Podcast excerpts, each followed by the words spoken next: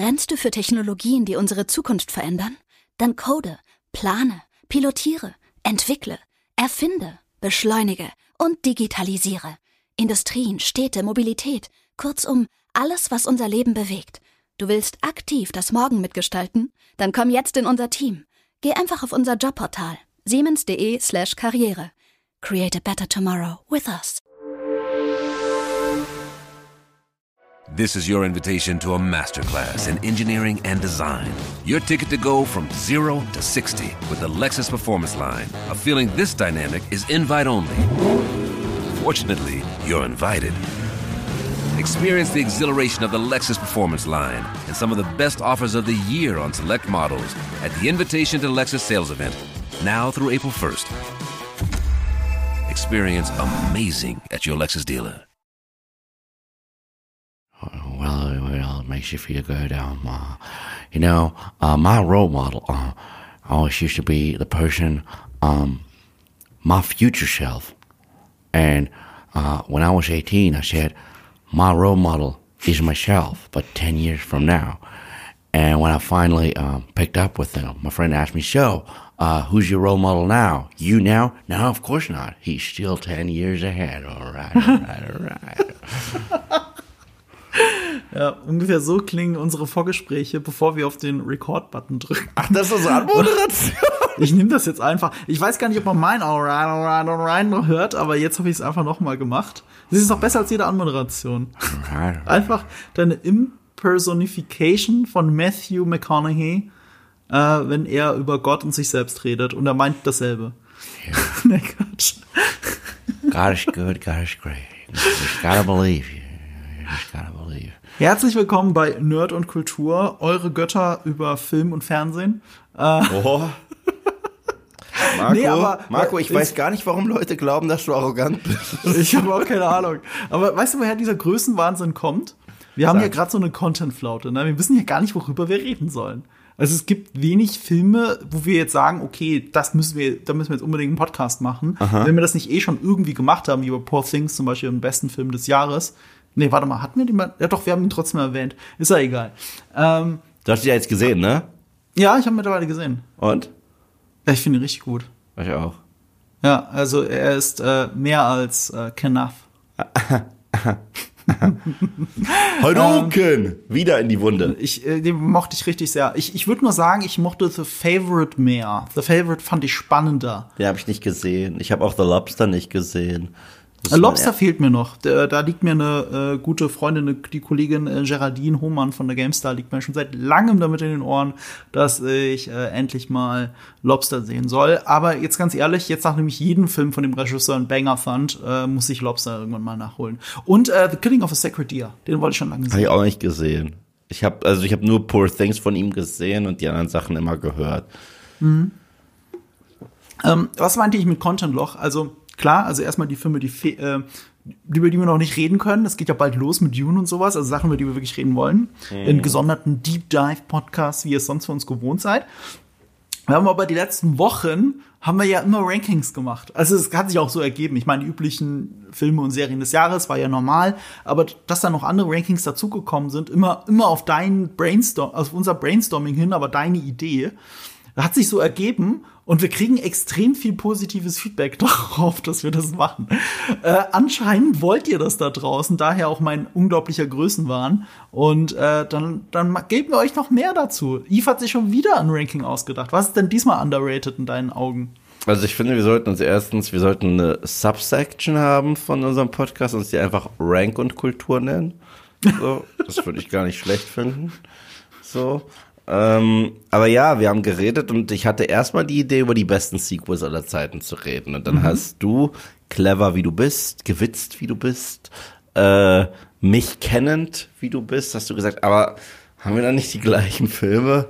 Und ich, ja, okay, ich glaube, zumindest drei davon haben wir gleich. So, wow, also Empire Strikes Back, was für eine Überraschung. Terminator 2, was für eine Überraschung. The Dark Knight, was für eine Überraschung. Dann habe ich gesagt, ja, stimmt schon. Ist schon ein bisschen lahm. Also wenn ich habe ja selber mal so ein Sequel-Video auf MP gemacht, aber das waren dann so, glaube ich, die 10 oder 20 besten Sequels oder die definitiv besser sind als der erste Teil. Und dann würde ich mich ja in der Liste hier wirklich nur noch doppeln. Hattest du The Good, The Bad und The Ugly dabei? Ja, obwohl es eigentlich ein Prequel ist. Stimmt. Streng genommen. Ah, das ist eine weswegen auch, Antwort weswegen ich froh bin, dass du einen Film wieder rausgenommen hast, weil da habe ich nochmal genau geguckt. Ich so, ah, ist das ein Sequel? Aber den hast du rausgenommen. Stimmt, du hast recht. Ja. Wir hatten Oh mein Gott, du hast recht. Und ich habe noch gestruggelt, ob ich ihn drin lassen soll oder nicht, aber er ist ja ein Prequel, streng ja. genommen. Und dann äh, haben wir uns ein bisschen Gedanken gemacht. Bei einem Film, den ich hier habe, ist es streng genommen sowohl als auch. Und deswegen ist es okay. Es gibt einen Film, den ich hier drin habe in der Liste, der ist sowohl als auch. Der ist Prequel und Sequel und Midquel zugleich. Deswegen ist es okay. Es kann, ich kann nur per Ausschlussverfahren draufkommen, Ja. weil es gibt nur einen Film der Liste, den ich mir nicht angetan habe. Ja. Und äh, dann muss es der sein. Ja, ist ist er es auch. der? Ist er auch, okay, ja. Gut. Dann müsst du mir das später erklären müssen. Ja, und ähm, dann dachte ich, aber Sequels sind eh immer ein spannendes Thema, weil wir leben halt auch im Zeitalter, wo jedes Franchise weitergeht gerade. Also wir Mhm. sind ja wirklich so. Tarantino nennt es die schlimmste Zeit des Kinos aller Zeiten gerade. Das ist ganz spannend. Ähm, aber viele Sachen. Mhm. Aber er meint auch seit den 80ern, glaube ich, ne? ja, er, er, Er findet ja ja die kein, 80er so schrecklich. Und ich würde da sagen, oh, da bin ich gar nicht bei ihm. äh, ich schon. Aber ähm, Die 80er. Du. Ach, nee, paar nee, deiner nee, Lieblingsfilme nee. sind aus den 80ern. Nein, nein, nein, nein, sorry, sorry. Er, er meinte, das ist die schlechteste Zeit seit der 80er, seit den 80ern. Aber er mochte die 80er nicht und da bin ich nicht bei ihm. Ja, genau. Aber, aber ich gebe ihm recht, dass das die schlechteste Zeit ist seit den 80ern. Das gebe ich ihm. Ja gut, es sind, Das sind ja zwei äh, unterschiedliche Aussagen. vier Jahrzehnte zur Auswahl und er meint eigentlich dieses und das davor, also die Hälfte davon. Ja. Ist jetzt, ich finde, das ist jetzt keine super krasse Aussage von Tarantino, wenn ich ehrlich bin. Naja, auf jeden Fall dachten wir uns, äh, anstatt jetzt über die besten Sequels aller Zeiten zu sprechen und über die schlechtesten Sequels Mhm. der Zeiten, aller Zeiten, weil da kann man auch sehr viele reinhauen. Eventuell gäbe es da Überschneidungen mit unserer heutigen Liste. Nur, Irgendwie schon. Aber, aber das eine bedingt das andere. Weil was ist die Frage? Was ist denn underrated? underrated ist, ähm, meiner Meinung nach, hat das zwei ähm, Bedeutungen. Entweder wurde er von den Kritikern nicht so aufgenommen, so positiv wie der erste Teil. Das ist schon mal was. Oder er wurde generell nicht so gut aufgenommen, oder er wurde nicht so gut in der Fan-Community aufgenommen, oder er hat am Box-Office underperformed, oder das ist einfach ein Film, der mittlerweile voll übersehen ist, weil er sowas von überschattet wird von dem Franchise im Allgemeinen oder dem Markennamen eines besseren vorangegangenen Teils. So würde ich äh, underrated bezeichnen. Finde ich eine gute Definition. Also da, da gab es auch viele Sachen, die deswegen wegen dieser Definition auch nicht ganz reingefallen sind. Du erinnerst dich vielleicht, ich habe sofort reingeworfen, oh, X2, X-Men United gehört da eigentlich rein, weil es einer meiner Lieblings-Comic-Filme ist und das ist eine Fortsetzung. Und meiner Meinung nach in der Gegenwart total underappreciated. Ja, Aber du hast eingeworfen und du hast recht. Ja, fürs X-Men-Franchise, der war finanziell erfolgreicher als der erste. Er hat bessere Kritiken bekommen als der erste. Und er ist ja auch bei den Fans besser angekommen als der erste im Gesamten. Und er war der beliebteste X-Men-Film, bis First Class und Days of Future Past rauskamen. Also ist es ein Film, wo ich sage, der ist nicht underrated. Also ist er einfach nicht. Ja, ja. Wobei ich auch finde, dass es der beste X-Men-Film ist. Also damit ist er dem gegenüber Ja, ja. underrated. Ja, also, Aber also du findest ihn halt noch ihn besser. Also du findest ihn halt noch Ja. besser, aber, aber er ist ja im Gesamten nicht underrated. Ich finde immer noch Mhm. First Class und Days of Future Past sind die zwei besten und danach X2. Mhm. So, aber das ist, sind, sind, äh, ist die heilige Trinity der, der X-Men-Filme so. Also Logan, Logan Ja. halt spielt eh noch mal in einer ganz eigenen Liga, so. Mhm. Aber wenn wir über die reinen X-Men-Filme sprechen, sind das die drei besten. Mhm. Also das ist für mich die kann man auch ein bisschen rumjonglieren, fair, aber die drei müssen eigentlich in der Top 3 der regulären X-Men-Filme stehen. Und den Film, den wir, über den wir andeutungsweise gesprochen haben, der nicht in der Liste ist, weil er äh, erstens, weil ich mich dagegen entschieden habe, aber weil du richtigerweise sagst, das ist ein Prequel, ist halt Indiana Jones und der Tempel des Todes. Ja, Warum wir den Film so lieben, könnt ihr nachhören in unserem Podcast darüber. Wir haben eine eigene Folge nur über Temple of Doom gemacht. ja, aber er spielt ein Jahr vor den Ereignissen von äh, Raiders oder zwei Jahre. Mhm. Aber weißt du noch, warum das so ist? Nee. Das hatten wir, glaube ich, auch. Das hat, kack- das hat nicht den Grund, dass sie sich dachten, das ist ein Prequel und das muss das jetzt die Vorgeschichte erzählen. Das hatte nur einzig allein den Grund, dass keine Nazis drin vorkommen können. Ja, genau, stimmt. Sie wollten nicht, dass die Wehrmacht drin vorkommt, deswegen weg damit. Äh, ein Jahr vorher passt schon. Und sonst haben sie sich aber keine Gedanken gemacht, weil die wollen ja nicht eine fortlaufende, die wollten damals keine fortlaufende Geschichte über Indiana Jones erzählen. Das haben dann gewisse andere Sequels vergessen. Aber der zweite Teil ist der Beweis dafür, dass Indiana Jones schon immer gedacht war als ein One-Shot James Bond Action-Abenteuer Ja. mit jedem Film ohne großen Zusammenhang. Ja, dass die Reihe so ein bisschen Anthology-mäßig ist.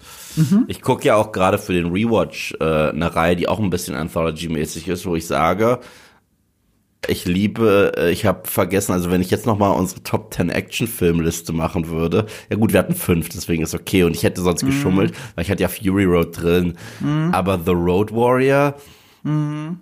ist ein fucking Meisterwerk, sorry, und ist noch einflussreicher als Fury Road, also es ist Schon, aber, aber du hättest doch Fury Road drüber geredet. ja, ich, ja, ehrlich. schon. Also, komm schon. Aber, aber The Road Warrior ist fucking brillant. Also, Mhm.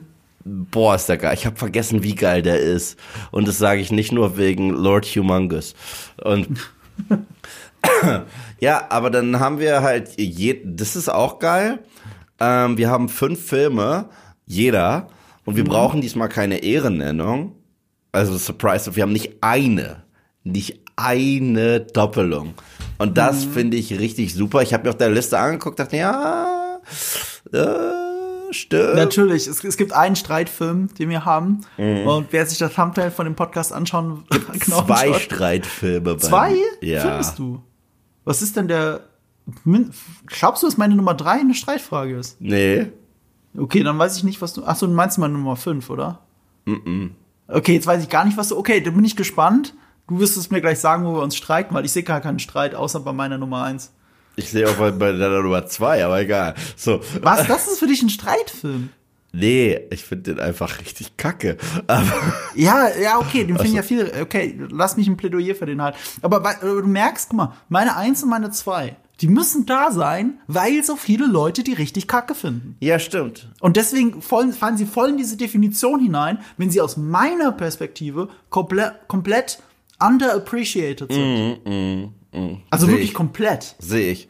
Ja. Ja. Alright. Ich würde sagen, ohne weiteres, weil letztes Mal hatten wir so ein langes Intro und ich habe das Gefühl, wir haben jetzt schon wieder so ein Nee, nee, langes das Intro. ist reich. Wir müssen jetzt nicht mehr, äh, das meiste über das Privatleben haben wir im Vorfeld besprochen, bis Ja, wir zu Matthew McConaughey gekommen sind. Ich haus, ich sag jetzt einfach, alle Disclaimer wurden disclaimed. Und wir fangen an. Ähm, willst du diesmal anfangen oder soll ich anfangen? Nee, ich, ich hab's immer mit dir. Keine Ahnung. Ich weiß nicht warum, aber wir fangen immer mit dir Du an. hast es immer ich, mit Vielleicht bin ich auch zu faul, das Dokument umzustellen. Lass uns an die Reihenfolge jetzt halten, weil sonst vertun wir uns wieder. Ähm, aber das Interessante an der Nummer, Nummer 5 ist, dass dieser Film schon mehrmals bei uns erwähnt wurde, wie für wie underappreciated wir den halten, Mhm. weil der so viel besser ist als sein Ruf. Aber wir wissen auch beide, es ist ja trotzdem jetzt nicht der, der weißt du, der, das goldene Vlies oder, oder was auch Ja, immer. genau. Das ist jetzt nicht, das ist nicht, das ist kein, äh, ich, ich ja, egal, sag, guck. Ist ein Film, der früher richtig auf die Fresse auch gekriegt hat, der Mhm. nicht ansatzweise die Kritiken hat. Roger Ebert hat gesagt, das ist ein vulgärer Albtraum, was sehr witzig ist.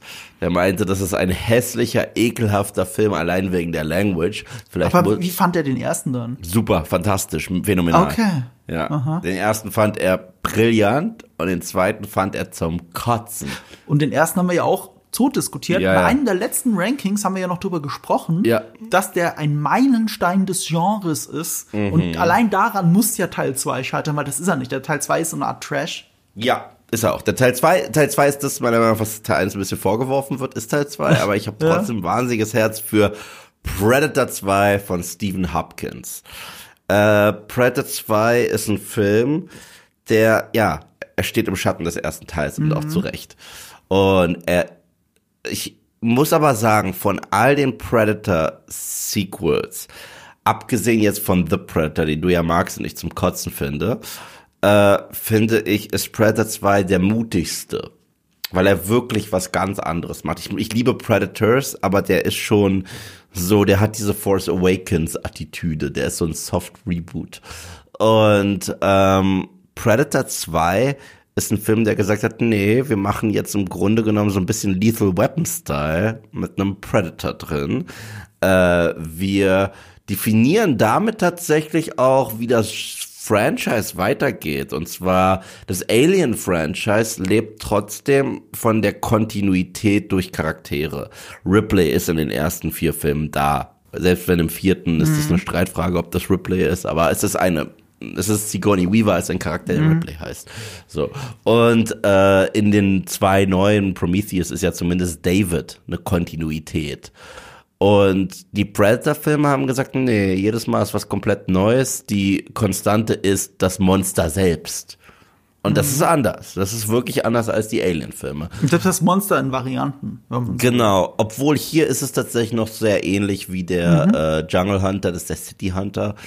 Und äh, Ach, sind das die Spielzeugspitznamen? ja, so ein bisschen. Also auch Der die. Jungle Hunter, der City Hunter. Lass mich mal kurz überlegen, wie heißen denn die anderen? In Predators?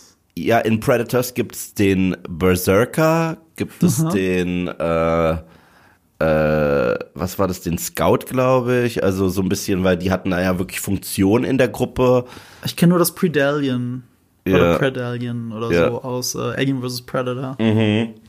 Und äh, das Coole ist, vom, ähm, vom tropischen Dschungel in den Großstadtdschungel zu werfen.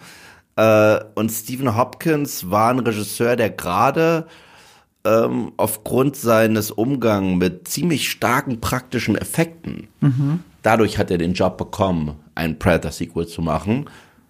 Weißt du, wofür wir alle Stephen Hopkins ewig dankbar sein müssen, wo er ausführender Produzent war und der Regisseur der meisten Folgen? Welche Serienklassiker? Und googles jetzt nicht, ich seh's doch. Ich habe keine Ahnung. 24. Ach, krass. Das ist quasi der Kopf hinter 24.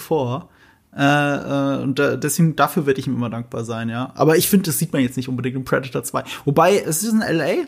24 ist auch immer in L.A. Ja, Vielleicht gibt es da Parallelen. Ich habe Predator 2 nur einmal gesehen, ne? Predator 2 Im- macht Spaß. Fernsehen. Predator 100 2 ist der. Mhm. Inbegriff von macht Spaß. Und ich sag's mal so, ganz, ganz, an- ganz krasser Hardtag. Ich habe das Gefühl, klar, du gibst mir ja recht, was Predator 1 angeht, obwohl es nie so dein Megafilm war, aber du gibst Mhm. mir ja recht in vielen Punkten. Auf subjektiver Ebene habe ich das Gefühl, dass Predator 2 viel mehr deins ist. Weil Predator 2 ist 90s Buddy Cop mit einem Predator. Und das ist so, bei Buddy Cop hat man dich schnell, sag ich mal so. Buddy Cop ist sowas, da hat man dich einfach sehr schnell. Und sogar mit Murtaugh. Vielleicht deswegen, ja, das stimmt. Also ich habe ich hab sogar gesehen vor Lethal Weapon. Ich habe Lethal Weapon relativ spät gesehen. Ähm, aber, aber wirklich da abgeholt, dieses Buddy-Cop-mäßige. Ich glaube, das erst, der erste Film, den ich gesehen habe, der mich in dieses Genre reingezogen hat, war Bad Boys 1, glaube ich, als ja, Kind. möglich. Äh, Und Ja. Predator 2, Stephen Hopkins wurde extrem bekannt durch seine Arbeit an Nightmare on Elm Street Part 5. Weil er hat da echt wilde Ideen gehabt, praktische Effekte, äh, praktische Effekte zu benutzen. Und obwohl ich, der Film hat ein ziemlich doofes Skript, aber er hat ziemlich geile geile Ideen, so visuelle, mit Freddy. Und dann haben die gesagt, okay, wir machen aber jetzt was ganz anderes. Wir machen jetzt wirklich was ganz anderes mit Predator. Deswegen hat er oft nicht so gute Kritiken bekommen, verstehe ich. Hat auch nicht so geil am Boxoffice performt, verstehe ich. Aber das ist ein Film, mit dem ich mehr und mehr warm wurde und von dem ich mit der Zeit mehr und mehr Respekt hatte, weil während ähm, Predator 1 ja auch ein bisschen den satirischen Ansatz hat. Und zwar, wir nehmen diese, äh, diese Commandos, wir nehmen diese äh, Rambos und packen sie in den Dschungel und auf einmal werden die zu Slasher-Opfern. Hat Predator 2 das mit der Buddy Cop-Formel. Und das, das, das, das finde ich eigentlich ziemlich geil. Deswegen hat er auch so super in die 90s gepackt, gepasst, weil die 90s waren so eine Buddy Cop-Ära. Und ich muss sagen, der Film hat ein paar Momente, äh, bei denen ich dankbar bin, dass sie der in der Pre Teil der Predator-Reihe sind. Er hat ein paar ziemlich coole visuelle Ideen, wie zum Beispiel, wenn der Predator diesen Voodoo King da killt und du die Pfütze hast, weißt du? Du siehst die ganze Zeit dieses Geblitze von seinem, äh, von seinen, äh, einer Rüstung. Siehst ihn aber nicht. Er ist dunkel, äh, er ist halt in Camouflage. Und es war damals ein ziemlich geiler Effekt. Und du siehst nur, wenn du genau hinguckst, fängt er langsam an, sich zu spiegeln in der Pfütze. Das ist ein ziemlich cooler Einfall. Die Lore wurde erweitert, ohne das Wesen zu entmystifizieren, was ich spaßig finde. Ähm, und ich muss es halt auch sagen, wie es ist. Bill Paxton ist mega cool im Film. Also er spielt halt Bill Paxton. Er jammert den ganzen Film, er ist frech den ganzen Film, er ist, ja, Hudson aus Aliens. Und äh, ich finde ich finde die Szene in der U-Bahn, die ja auch so eine Hommage ist an Billys Tod aus ähm, Predator 1, die macht mir jedes Mal extrem Fun. Auch die in der Fleischverpackungsfabrik ist ziemlich cool. Gary Busey, ich glaube nicht, dass er weiß, dass er gefilmt wurde. Ich glaube nicht, dass er weiß, dass das, dass, dass, dass das die Kamera auf ihm war. Äh, gleichzeitig hat er einen Moment, das ist der Punkt. Du hast gesagt, Predator 2 ist Trash. Und ist er, weil ich, ich kann nicht über Predator 2 reden, ohne über diese eine Szene zu sprechen, die ich anfangs so scheiße fand und mittlerweile immer besser, weil es so doof ist. Aber so Ugly Motherfucker. Genau. Also, ich meine, im ersten Teil ist es ja ein cooler Moment, wenn der Predator die Maske abnimmt und Annie, ja man, ugly, motherfucker. Und in Teil 2 schießt halt so ein bisschen wie I've got a bad feeling about this bei Star Wars, dass das überall vorkommen muss. Und anscheinend muss das hier äh, in, in jeden Predator-Film rein. Und da gelingt es halt Danny Glover, den Predator kurz mit einer Pumpgun außer Gefecht zu setzen, nimmt ihm die Maske ab, sieht das erste Mal das Gesicht, sagt. Und auf einmal wird er am Hals gepackt, das Ding wird wach und sagt, Motherfucker. So, sorry, es ist ein toller Moment der Filmgeschichte, den ich nicht missen möchte. Aber auch lore-technisch, in dem Film haben wir die Idee eines Alien vs. Predator Crossovers zu verdanken. Darf ich dir ähm, meine zwei Lieblingsmomente erzählen? Ähm, Die Eröffnungsszene, das die Eröffnungsaction-Szene ist fett. Die, Die Anfangs-Action-Szene? Die ist das Beste. Auch deswegen, weil, ähm, ich habe dir ja gesagt, ich habe den im Fernsehen gesehen, ne? Ich Mhm. habe Predator 2 vor Predator 1 gesehen. Das heißt, äh, dieses Entfalten des Anfangs mit dem Alien ist tatsächlich sehr viel äh, spannender, wenn du den anderen Film ja nicht kennst. Voll, voll. Es kann Ja. ein, das ist, das ist, äh, finde ich auch das Plus, dass das Predator-Franchise hat. Du kannst quasi mit jedem Film einsteigen. Also wenn du die anderen nicht gesehen hast, ist das dein erster Film, wo du denkst, es ist diese Art von Film, nur um dann zu checken, oh, es ist ein Alien-Film. Stimmt, du hast recht. Also die Querverweise erkennen natürlich nur die Hardcore-Fans, die es in der richtigen Reihenfolge gucken, aber, aber stimmt, jeder Film ist ein eigener Einstieg, wenn du möchtest, in das Franchise. Ähm, nee, ich mochte auch das Ende generell sehr gerne. Also alles so ab dem Moment, wo er dieses Raumschiff betritt. Also äh, natürlich die Trophäenwand, weil die äh, mit deinem Kopf Sachen macht. Du siehst auf einmal den Alien-Schädel und du siehst, im Moment mal, spielt das in derselben Welt. Und äh, ich meine, das war eigentlich nur ein Gag, aber sie haben ja damit was losgetreten, eine eigene Comicreihe, eine eigene Spielereihe, eine eigene Filmreihe. Und irgendwie sind diese Franchise jetzt einfach untrennbar miteinander verbunden und das nur durch diesen kleinen, durch dieses kleine Easter Egg. Das finde ich eine schöne Idee. Ähm, und äh, generell auch die Auflösung mit dem Ende, also dass die anderen Predator dann auftauchen und ihr klar wird, dass das hier Ganze wirklich um Ehre geht. Und, äh, und dass sie ihn deswegen leben lassen, weil er der äh, überlegene Krieger war und sie das respektieren. Das ist halt ein cooles Ende für so einen Film. Ja, und nicht nur, dass sie ihn respektieren, dass sie ihm diese Trophäe geben, die alte Waffe, die ja jetzt chronologisch das erste Mal eingeführt wurde in Prey. Der Revolver. Deswegen wir wissen, also die, sie wird komplett umgebracht nach ihrem Sieg von, von Prey. Also sie wurde, Wenn sie mit der Jagd so weitergemacht hat. sieht man sogar in der Wandmalerei in den Credits von Prey. Ich so, ach so, die kommen zurück, machen die alle platt und holen sich die Waffe zurück. Okay. Ach so, das sieht man in der Wandmalerei. Okay. Also wenn ihr noch mehr über Predator hören wollt, hört gerne unseren Prey-Podcast. Der war oder super. unseren äh, Alien vs. Predator 1 und 2 Podcast. Ja. Da haben wir ja auch eigene gemacht. Ja, und die, also wie gesagt, die Eröffnungsszene hat alles. Die hat mega Shootout, mega Pyrotechnik, mega Stuntwork und mega Leute auf Kokain. Und allein dafür. Thumbs up. Predator 2 bleibt für mich so eine kleine Trash-Perle. Und ich habe das Gefühl, ich verstehe, dass man in den in den 90ern nicht mochte, aber jetzt wo man denkt, so ein Sequel würde man heute niemals machen, ist der Film eine Rarität geworden und das macht ihn für mich auch ein bisschen mehr besonders, als er damals war.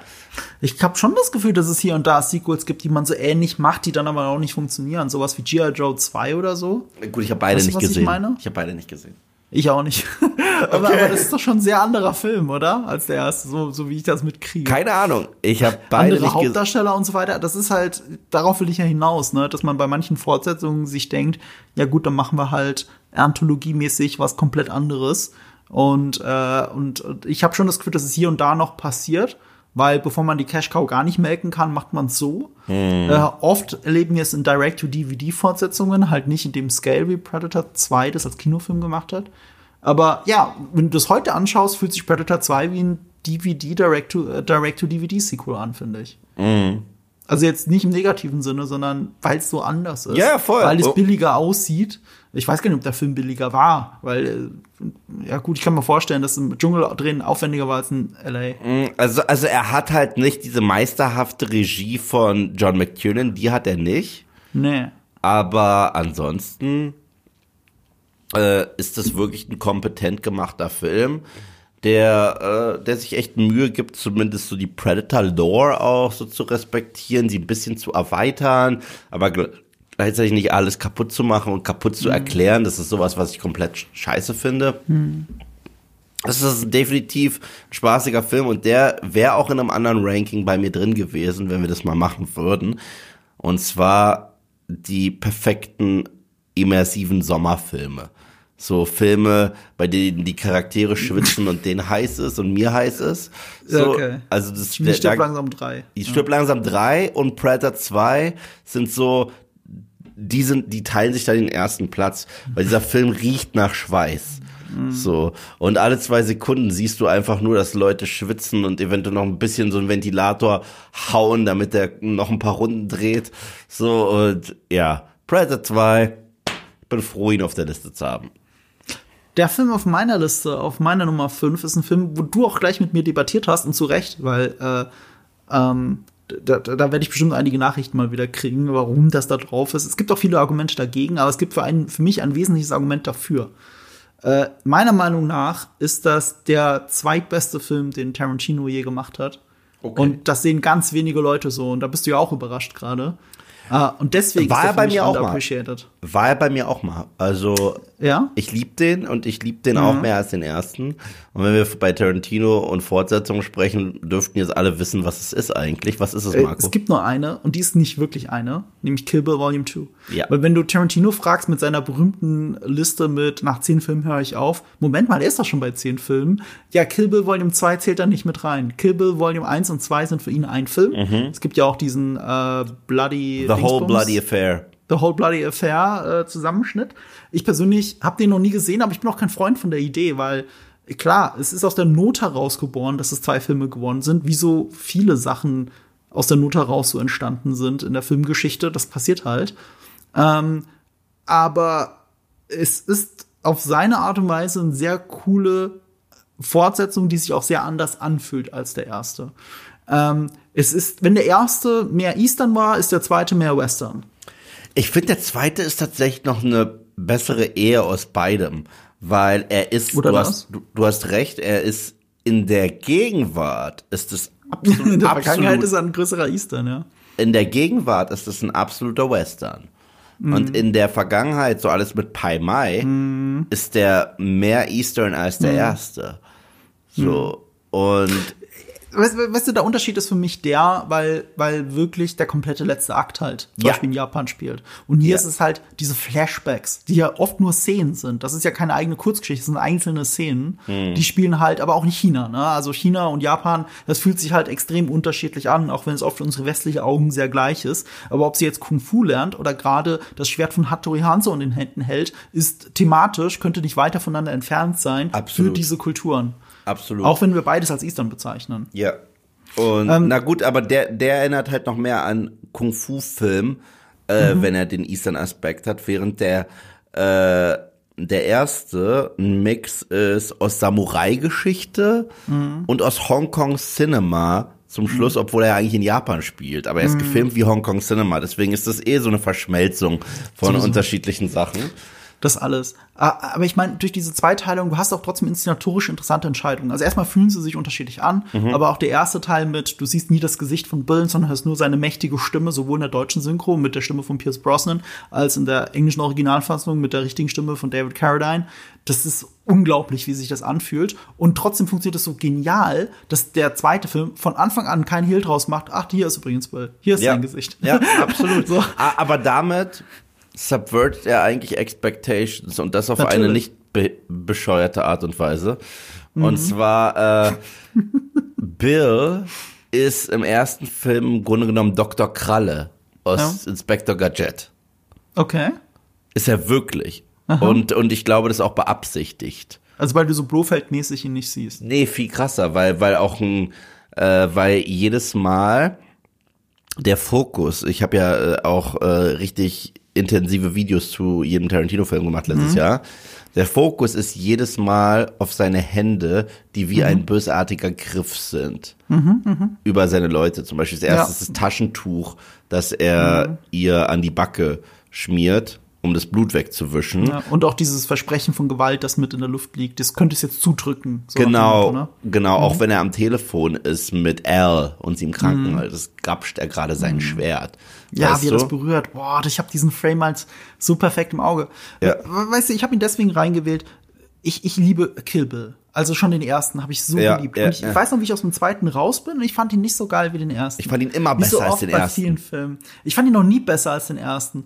Äh, lange, also lange nicht. Und ich fand auch noch nie, ich glaube, alle Filme, die meiner Top Ten List of all time sind, ne, ähm, keinen dieser Filme habe ich gesehen und habe gedacht, das ist jetzt einer meiner Lieblingsfilme für immer. Nie. Ich habe immer so, ja, der war gut, aber ich, fast jeder, ne? Und äh, und erst durch das immer wieder gucken und das drüber nachdenken und wie ich gemerkt habe, dass diese Filme mich nicht loslassen, habe ich gemerkt, Moment mal, ist der so viel besser, als du gedacht hast? Und Kill Bill Volume 2 ist so einer. Und zwar ist der für mich so viel besser, nicht so viel besser als der erste. Er ist für mich so viel besser als fast alles, was Tarantino je gemacht hat. Also wenn du Kill Bill Volume 1 und 2 so zusammenlegst von mir aus, ist es das Beste nach Pulp Fiction, was für mich Tarantino je gemacht hat. Und du hast dich ja gewundert, warum ist das auf der Liste? Und ich habe dir sofort gesagt, Volume 2 wird viel, also klar, wir zwei sind Leute, die Volume 2 lieber mögen. Aber wenn du nachschaust, so Reviews, User-Reviews, also hunderttausende Wertungen auf IMDb, der zweite wird immer als schlechter angesehen als der erste. Und das ist für mich überhaupt nicht so. Was total spannend ist, weil Teil 2 ist ein runderer Film. Teil äh, Das kommt noch dazu, ja. Das Spannende ist, du kannst rein theoretisch, ich meine, dann entgeht dir eine Menge Mhm. und Kill Bill Volume 1 hat eine eigene Identität, Mhm. aber rein dramaturgisch, und das ist so hart, kannst du Kill Bill 1 auslassen. Mhm. Weil Kill Bill 2 alles drin hat. Er hat die ganze Geschichte drin. Was war mit der Braut? Was Mhm. ist passiert? Was ist, äh, was war in dieser Hochzeit? Wie ist das Verhältnis zu Bill? Mhm. Okay, sie hat eine Todesliste. Sie killt sich dann. Wie wurde sie so tödlich? Und wie endet dieses Epos? Ist Mhm. alles in einem Film drin. Und äh, ich finde es halt sogar richtig. Der erste endet tatsächlich in einem äh, epischen Samurai-Duell zwischen Lucy Liu und Uma Thurman. Ich finde es gut, dass der zweite in einem epischen Wortgefecht endet zwischen zwei Leuten, die sich mal geliebt haben und auch immer noch Gefühle füreinander haben, so dass das runtergebrochen wird auf am Ende es ist eine Breakup-Story. Das ist der Film. Und das ist, und, und deswegen ist ja jeder Kampf, den sie hat, der, der ist auch immer zugeschrieben äh, auf das Gegenüber. Bei, bei Lucy Liu ist es ein Samurai-Kampf, weil sie war ja auch eine richtige Schwertmeisterin. Bei ähm, hier Copperhead, äh, hier aus Independence Day, fuck, wie, Vivica A. Fox, ähm, ist es eine Ma Independence Day, ja. ja klar. War sie die, die Frau von Will Smith in dem Film? Freundin, Verlobte, er hat Freundin, sie nicht ja, ja, geheiratet, okay. weil sie eine Stripperin ist. Ja, ja, ich erinnere mich. Und äh, ähm, ja, da, da ist es tatsächlich den All aus dem Alltag wieder ausbrechen und Doppelidentität, Mom und Killer versus fast Mom und Killer. Ja, bei Bud ist es äh, heimtückisch, weil genau das ist er. Und er ist nicht mehr das, was er mal war. Und bei Al und Kill ist das Spiegelbild versus Spiegelbild. Das ist so wie äh, Legend of Zelda, Link und Dark Link. Und äh, ja, und, Ja, und, guter Vergleich. und dann hast du aber Bill und das ist viel persönlicher und deswegen, wie löst Tarantino die meisten ganz persönlichen Sachen mit Endlosdialogen. Und ich fand das geil. Ich, ich, ich verliere mich da, ich finde das spannend. Ey, allein beim Superman-Dialog. Nach dem, nach dem Dialog habe ich Superman anders gesehen. Also wirklich, das, das war so ein augenöffnender Dialog für mich. Ich finde, ähm, was, was mich immer trifft, ist, am Ende stirbt Bill. Und man freut sich nicht, man, man ist traurig. Es, es gibt wie so eine Katharsis und es gibt so einen gegenseitigen Respekt voreinander und er nimmt das halt auch hin. Und wenn du das mit der ersten Szene vergleichst, wo du am liebsten den Bastard sofort tot sehen Ja. wollen würdest. Das ist, was für ein Sprung, was für eine riesen Story du gerade durchlaufen hast, auch mit dir selbst als Zuschauer, dass du am Ende trotzdem Sympathien für das absolut Böse empfinden kannst. Ja, und das, du, das ist ja das Vader-Ding bei Return of the Jedi. Wenn ihm der Helm abgenommen wird und wir wissen, wir haben ihn zwei Filme lang gefürchtet und gehasst und auf einmal spielt die Vader-Musik in einer traurigen Iteration und du, scheiße, Vader ist tot. So, also das, das, ist, das ist krass. Das, das schaffen nicht viele Filme, aber manche kriegen das echt gut hin. Und ich bin ja auch der Meinung, und damit setze ich mich immer an die Brennnesseln, die Braut, Beatrix Kiddo, ist meine Lieblingsweibliche Genreheldin ever. Ich mag sie mehr als Ripley. Und das tut mir fast weh, das zu sagen. Ich mag sie mehr als Ripley und Sarah Connor zusammen. Sie ist für mich non plus ultra. Sie ist nämlich so viel. Sie ist so viel und so komplex und gleichzeitig ist sie auch manchmal so Archetype, aber soll sie auch? Aber, ach, das ist toll. Du, ich bin bei dir. Das ist auch meine liebliche, Lieblingsweibliche Heldin. Ähm, Anti-Heldin schon eher, aber ja. Anti-Heldin auch, stimmt. die sind, sind, ja, sind ja alle keine Good Guys, wirklich. Nee, Keiner in sowieso nicht. So, aber ja. Ich, ich, Der, ich der, der, der, ich meine, das ist auch im zweiten Teil auch sehr gut dargestellt durch Bud. Auch, auch, auch, weißt du, auch, auch wieder eigentlich einer der Bösen, weil du siehst schon direkt am Anfang, was für ein Massaker er eigentlich anrichtet. Und trotzdem schaffst du Sympathien für ihn zu empfinden, wenn er von dieser Schlange gebissen wird. Ja, und nicht nur das. Er ist der Einzige, der das sagt. Er sagt, diese Frau verdient ihre Rache. Wir verdienen Mhm. es zu sterben. Und dann denkt er nochmal drüber nach, aber genau genommen verdient sie auch den Tod für. Also, oh, Stimmt. und, und er hat nicht Unrecht. So. Und Bud ist auch überraschend komplex in dem Film, weil wir denken, das ist halt ein Typ, der sagt Fuck you zu meinem alten Leben. Bill besucht ihn. Wir wissen nicht mal, was zwischen denen abgelaufen ist, aber es war nicht schön. Und ähm, dann sagt er ihm einfach, ich habe das Hattori Hanzo Schwert verkauft. Aber was findet Uma Thurman später und rettet ihr das Leben? Sein Schwert, wo sogar eine Widmung drin ist von Bill an seinen Bruder für To den einzigen Mann, man den ich je geliebt habe. Mein Bruder Bud. Also, ist toll. Der Film ist wundervoll. Ich liebe den. Wusstest du, dass äh, ähm, hier ähm, Michael Parks, oder die, ja, Michael Parks zwei Rollen Ja. spielt? Ja, ja, ja, er spielt den Sheriff. Äh, und, und, und, und, und er spielt halt natürlich den äh, Mafia-Boss, äh, den, den, den mexikanischen Kartellboss. Ähm, und weißt du, warum das so ist? Ja, ich weiß es. Tatsächlich hätte Karl ihn spielen sollen. Ja, ausgerechnet äh, der, der zitiert wird, gleich am Anfang des ersten Films. Äh, Genau, aber dann hat- Ranch is a dish best served cold. Rache ist ein Gericht, das am besten kalt serviert wird. Ja, und dann hat tatsächlich Tarantino gesagt, ja, wenn der Motherfucker nicht zum Table Read auftaucht und ich das und ich das kurz Michael Parks gebe und er so krass rockt, ja, hat er Pech, ist er halt raus. So hätte er lieber mal auf Würde man heute aber auch nicht mehr machen, weil eigentlich ist das Brownfacing. ja, Sie haben ey, ihm einen dunkleren Teint gegeben und haben gesagt, du bist jetzt Mexikaner. Ja. Und aber ganz ehrlich, was für eine krasse Schauspielkunst ist das eigentlich? Weil du würdest nie auf die Idee kommen und du hast ihn in derselben Filmreihe schon zweimal gesehen. nee, einmal gesehen. Nee, nee, also mit das zweite Mal. Ja, so, das zweite Mal. aber er also, ist nicht der einzige. Schauspieler, der zwei Rollen äh, in dieser Reihe hat. Äh, ja, klar. Ähm, äh, Pai Mai ist Gordon gleichzeitig der. Bitte? Das ist Gordon Liu, äh, äh, der spielt Pai Mai und er spielt den, Den Typ mit dem äh, Stab, den Head der Crazy 88s. Genau. Er hat auch so einen Kampfstab, oder nicht?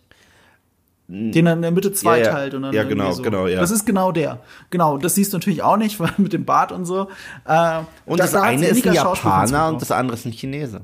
Das ist natürlich kulturell ein bisschen schwierig für Japaner und Chinesen. Mhm. Ich weiß nicht, was die echte Ethnie von ihm ist, aber wir merken es ja nicht. Mhm. Das ist halt Schauspielerei. Also zu der Zeit hat man es noch gemacht, Anfang der Nulljahre. Heute wird man es wahrscheinlich nie mehr so machen. Es funktioniert aber für Kill Bill Volume 2. Ich finde halt, wo du mir recht geben musst, ist, oder was der Grund ist, warum Volume 2 jetzt hier auf Nummer 5 ist, der erste Teil ist natürlich der viel ikonischere. Wenn wir an, an Kill Bill denken, denken wir immer zuerst an die Bilder von Kill Bill Volume 1. Wir denken an das Kostüm. Wir denken immer an die gelben Bruce Lee-Klamotten. Ja. Wir denken an die Crazy 88, wir denken an all das, wir denken sogar an die Musik daran. Aber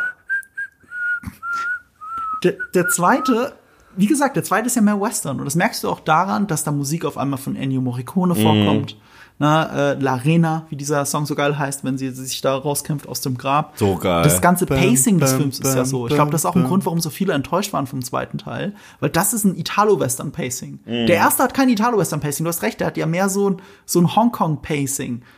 Das hat der erste, so alles schnell hintereinander und auch wenn es epische ähm, äh, Establishing Moments gibt, äh, es entlädt sich dann alles relativ schnell und ausladend. Ja. Aber der, der ist anders, der entlädt sich ganz kurz. Immer nur ganz kurz und hat einen riesigen Aufbau. Und spannenderweise, es gibt im ersten Teil auch Ennio Morricone Musik und die ist ausgerechnet in dem Anime-Part. Stimmt. Ja, klar. Das ist ziemlich, das ist ziemlich geil. Was unfassbar gut zusammenpasst, oder? Absolut, aber das kann halt Tarantino, so das kann er einfach. Ja, also ich verstehe es. Äh, für mich ist der in meinem Kopf halt so krass nicht underrated und ich liebe den. Das ist für mich ein fucking Meisterwerk. Das ist für mich auch ein 10 von 10 Film. Aber das spricht auch dafür, wie sehr ich Tarantino liebe, weil obwohl es ein 10 von 10 Film ist, ist er bei mir auf der Nummer 4 der beste. Aber das ist ja auch ein Grund, warum ich ihn drin habe. Ja. Weißt du, für mich ist es wirklich das Beste nach Pulp Fiction, was der je gemacht hat. für mich ist nicht mal mehr Pulp Fiction das Beste. Also ich, nur ich weiß, subjektiv. du hast schon ein paar Mal gesagt, das Aber ist ja. bei dir Once Upon a Time in Hollywood, oder? Mhm, dann Pulp Fiction, Ja. dann Inglourious Bastards, dann Kill Bill 2. Und das ist halt das Ding. Ich meine, klar, wenn du eine Tarantino-Liste nimmst, werden Ja. viele genau diese Filme ganz oben ansetzen. Für mich ist aber in dieser absoluten Perfektion Kill Bill Volume 2 viel weiter oben angesiedelt und deswegen ist er für mich underrated und deswegen habe ich ihn hier drin. Allein schon, weil er oft nach Teil 1 genannt wird und ich finde ihn halt noch mal besser als Teil 1. Äh, aber egal, die funktionieren ja eh nicht unabhängig voneinander. Von mir aus könnt ihr das als einen Film zählen, dann ist es immer noch nicht auf der 2 bei den meisten Leuten. Ja, und Pulp ist Fiction ist wahrscheinlich nur für mich auf der 1, weil er einen viel größeren Impact auf mich und mein Leben hatte. Voll. Als jetzt Kill Bill. Das, das muss man Pulp Fiction einfach lassen. Aber ähm, Volume 2, also Kill Bill, ist für mich das Beste, was Tarantino je gemacht hat. Und was man Pop Fiction auch lassen muss, ist, dass er uns erklärt, dass es Unterschiede gibt in unterschiedlichen Länderregionen. Wie zum Beispiel ein Royale with Cheese. Ja. Äh, den nennt man ja auch äh, Quarter Pounder with Cheese. Und um diese Brücken manchmal so ein bisschen zu überqueren, kommen wir zu unserem Sponsor Ja, des heutigen Podcasts. Es ist Your Boy NordVPN. Achtung, Werbung. Äh, NordVPN, euer virtuelles, privates Netzwerk, mit dem ihr Ländergrenzen, also Geoblocking im Internet umgehen könnt und dann genau wie Tarantino euch einmal in Hongkong und irgendwie in Japan aufhalten könnt und in den Vereinigten Staaten. Wie geil war mein Übergang, muss ich, sorry, sorry. ich- Ja, sorry, da, da hast du echt Gutes verdient. Also Das- ich glaube, diesmal habe ich mich echt selber übertroffen. So. Über unseren Link nordvpn.com slash nerd und Kultur kriegt ihr einen massiven Rabatt von bis zu 72 Prozent, je nachdem, welches dieser Pakete ihr wählt. Das Standard, Plus oder komplett. Und ihr kriegt darüber hinaus vier Bonusmonate, wenn ihr denn diesen Link benutzt oder unseren Gutscheincode Nerd und Kultur.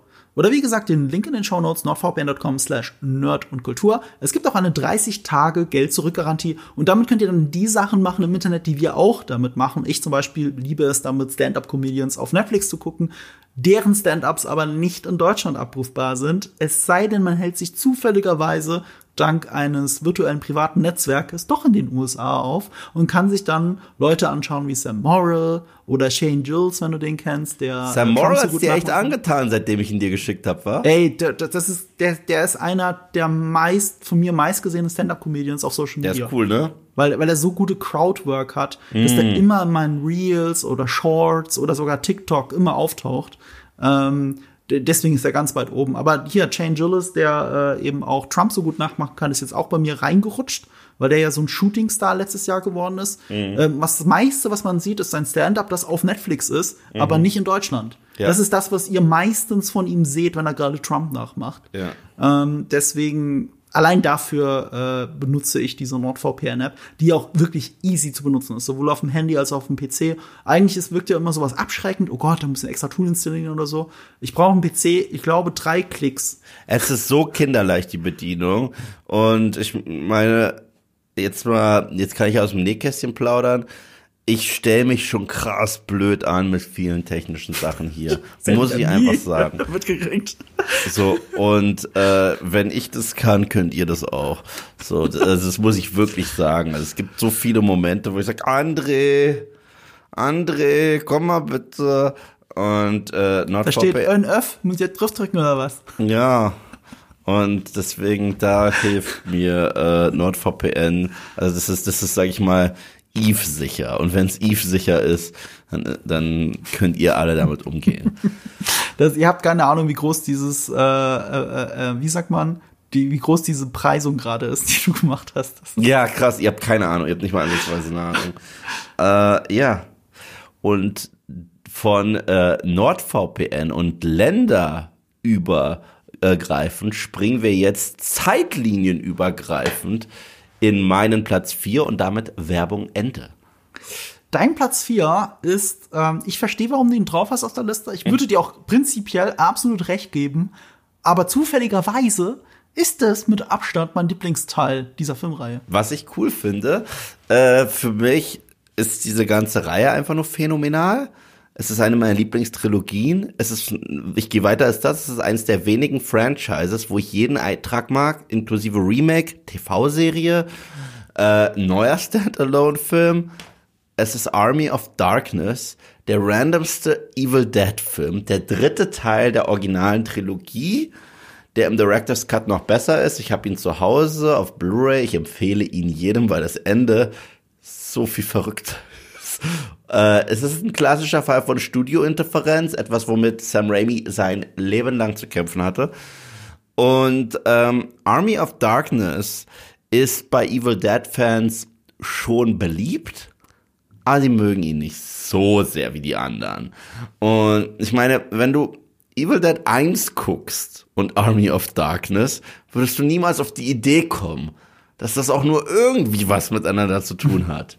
Ja, weil Evil Dead 1 war damals das schockierendste, brutalste, ekligste und ja nur zufällig ab und zu ein bisschen lustige, weil der halt so billig produziert ist, was man sich so vorstellen kann. Army of Darkness ist Klamauk hoch 40. Es ist nur Physical Comedy. Es ist so fucking drüber. Aber es ist der Film, der endgültig aus Ashley Williams Ashy Slashy gemacht hat. Und zwar den Charakter, den wir so richtig, richtig lieben. Komplett Ashy mit. Slashy habe ich noch nie gehört. Ah, Ashy Slashy wird erst so also richtig in Ash vs. Evil Dead genannt. Ach so, okay. Aber äh, Hail to the King, baby. Come on, baby, give me some sugar. Äh, this is my boomstick. Äh, all diese Zitate kommen aus Army of Darkness.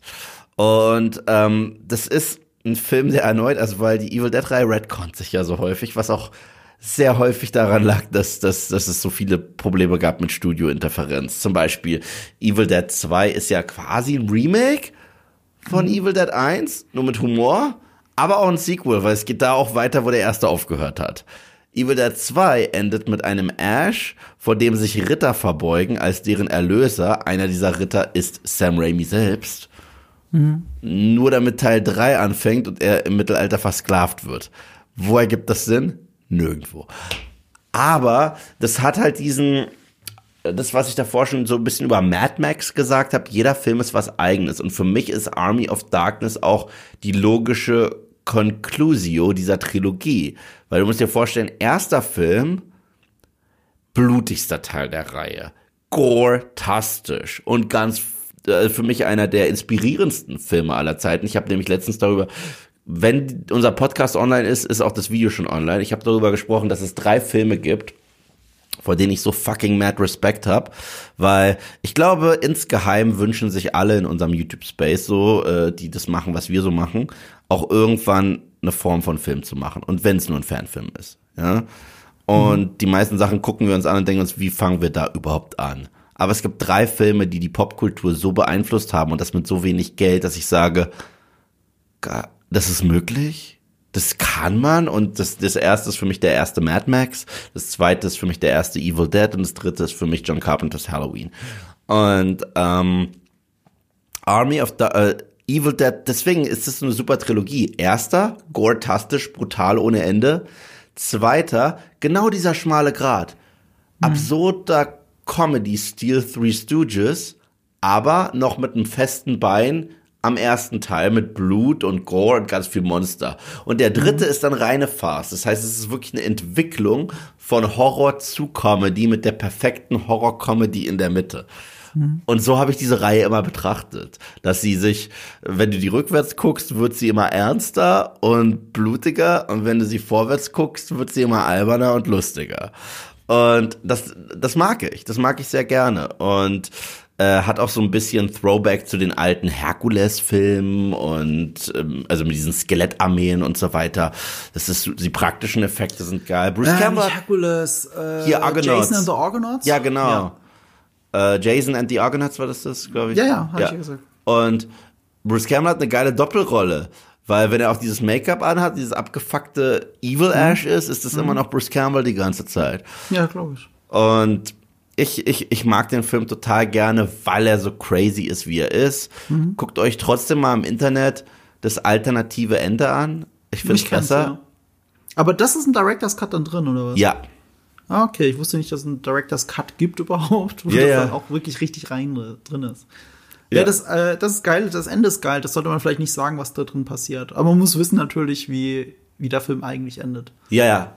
Aber gut, wenn er nicht so geendet hätte, wie äh, der, der Kinocut, dann hätten wir nicht diese wundervolle Serie noch bekommen, Ash vs. Evil Dead.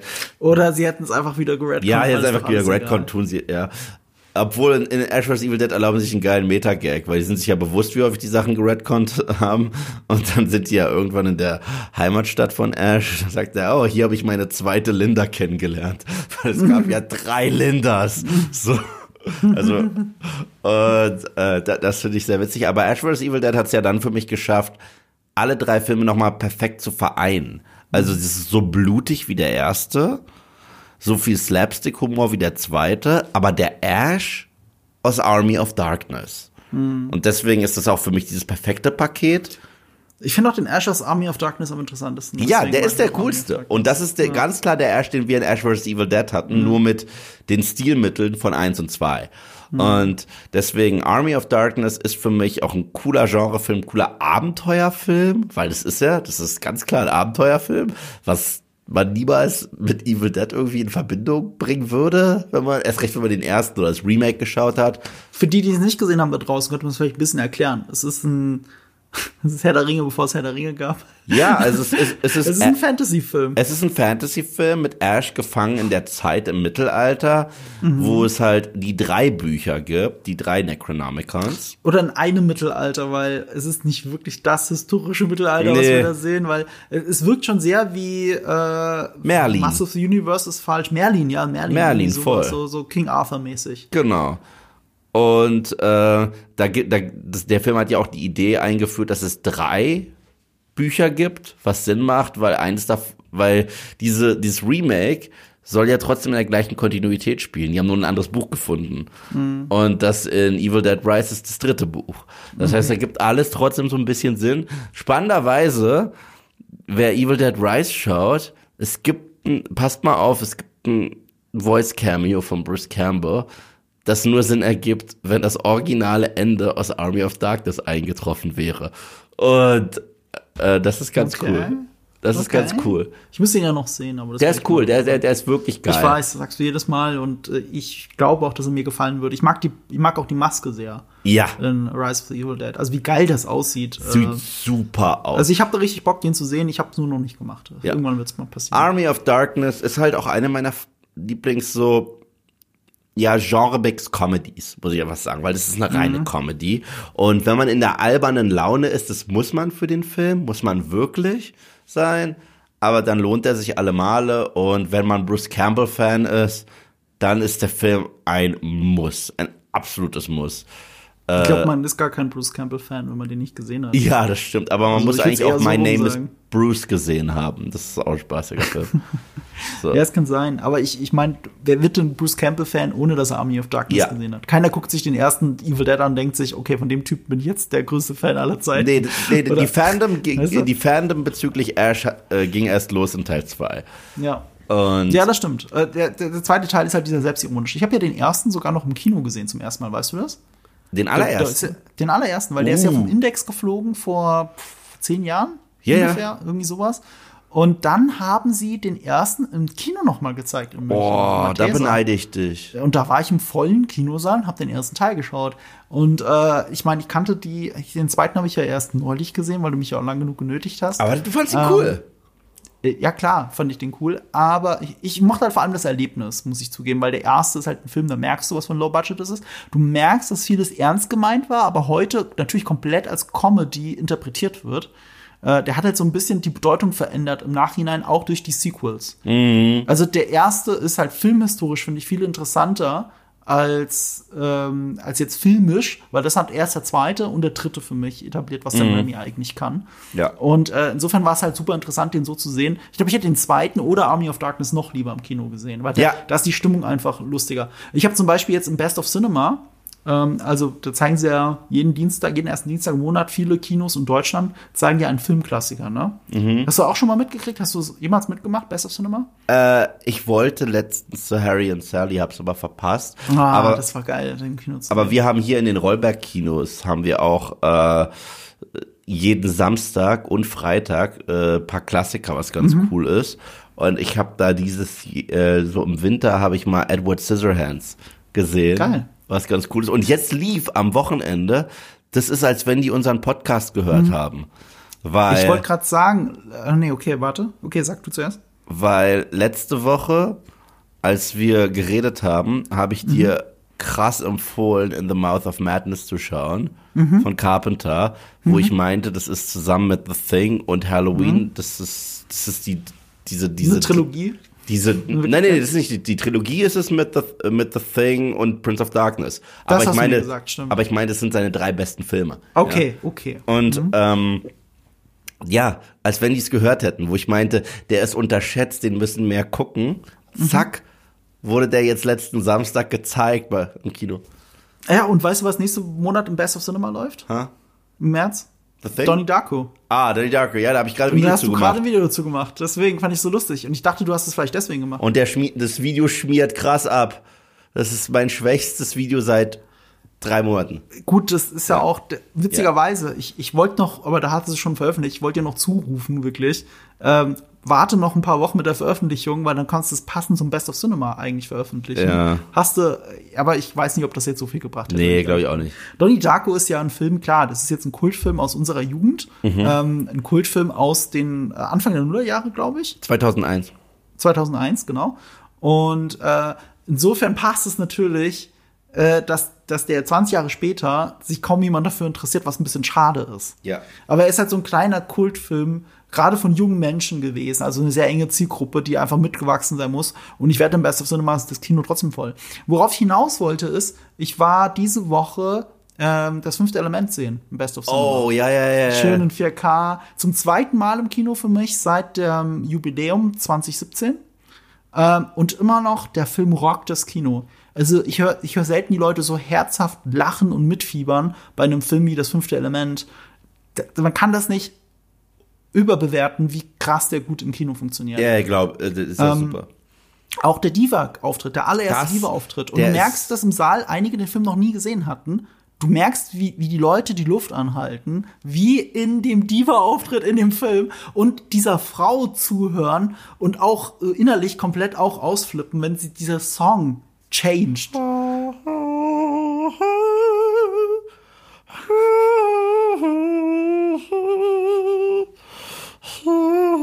So ähnlich nur ist da noch Text dabei. Es ist ja italienisch in Wirklichkeit. weiß. Es ist eine echte Oper. Das ist Ähm, Wahnsinn, ja, ja. ich, ich liebe alles daran. Und hat mich auch dazu inspiriert, dass ich ein Video dazu mache. Ich mache jetzt ein Video zum fünften Element. Fuck it, das ist einer meiner Lieblingsfilme. Ich habe noch mal im Kino gesehen, warum das so ist. Ich liebe das, den im Kino zu erleben. Toller Und Film. äh, ich muss, äh, muss, muss, muss das gucken. Und ich kann dir einen kleinen Teaser geben. Ich habe einen Auftritt von jemandem, den du sehr magst. Eine wörtliche Erwähnung und, und, und äh, du wirst wissen, was ich meine, wenn du die Anmoderation dieses Videos sehen wirst.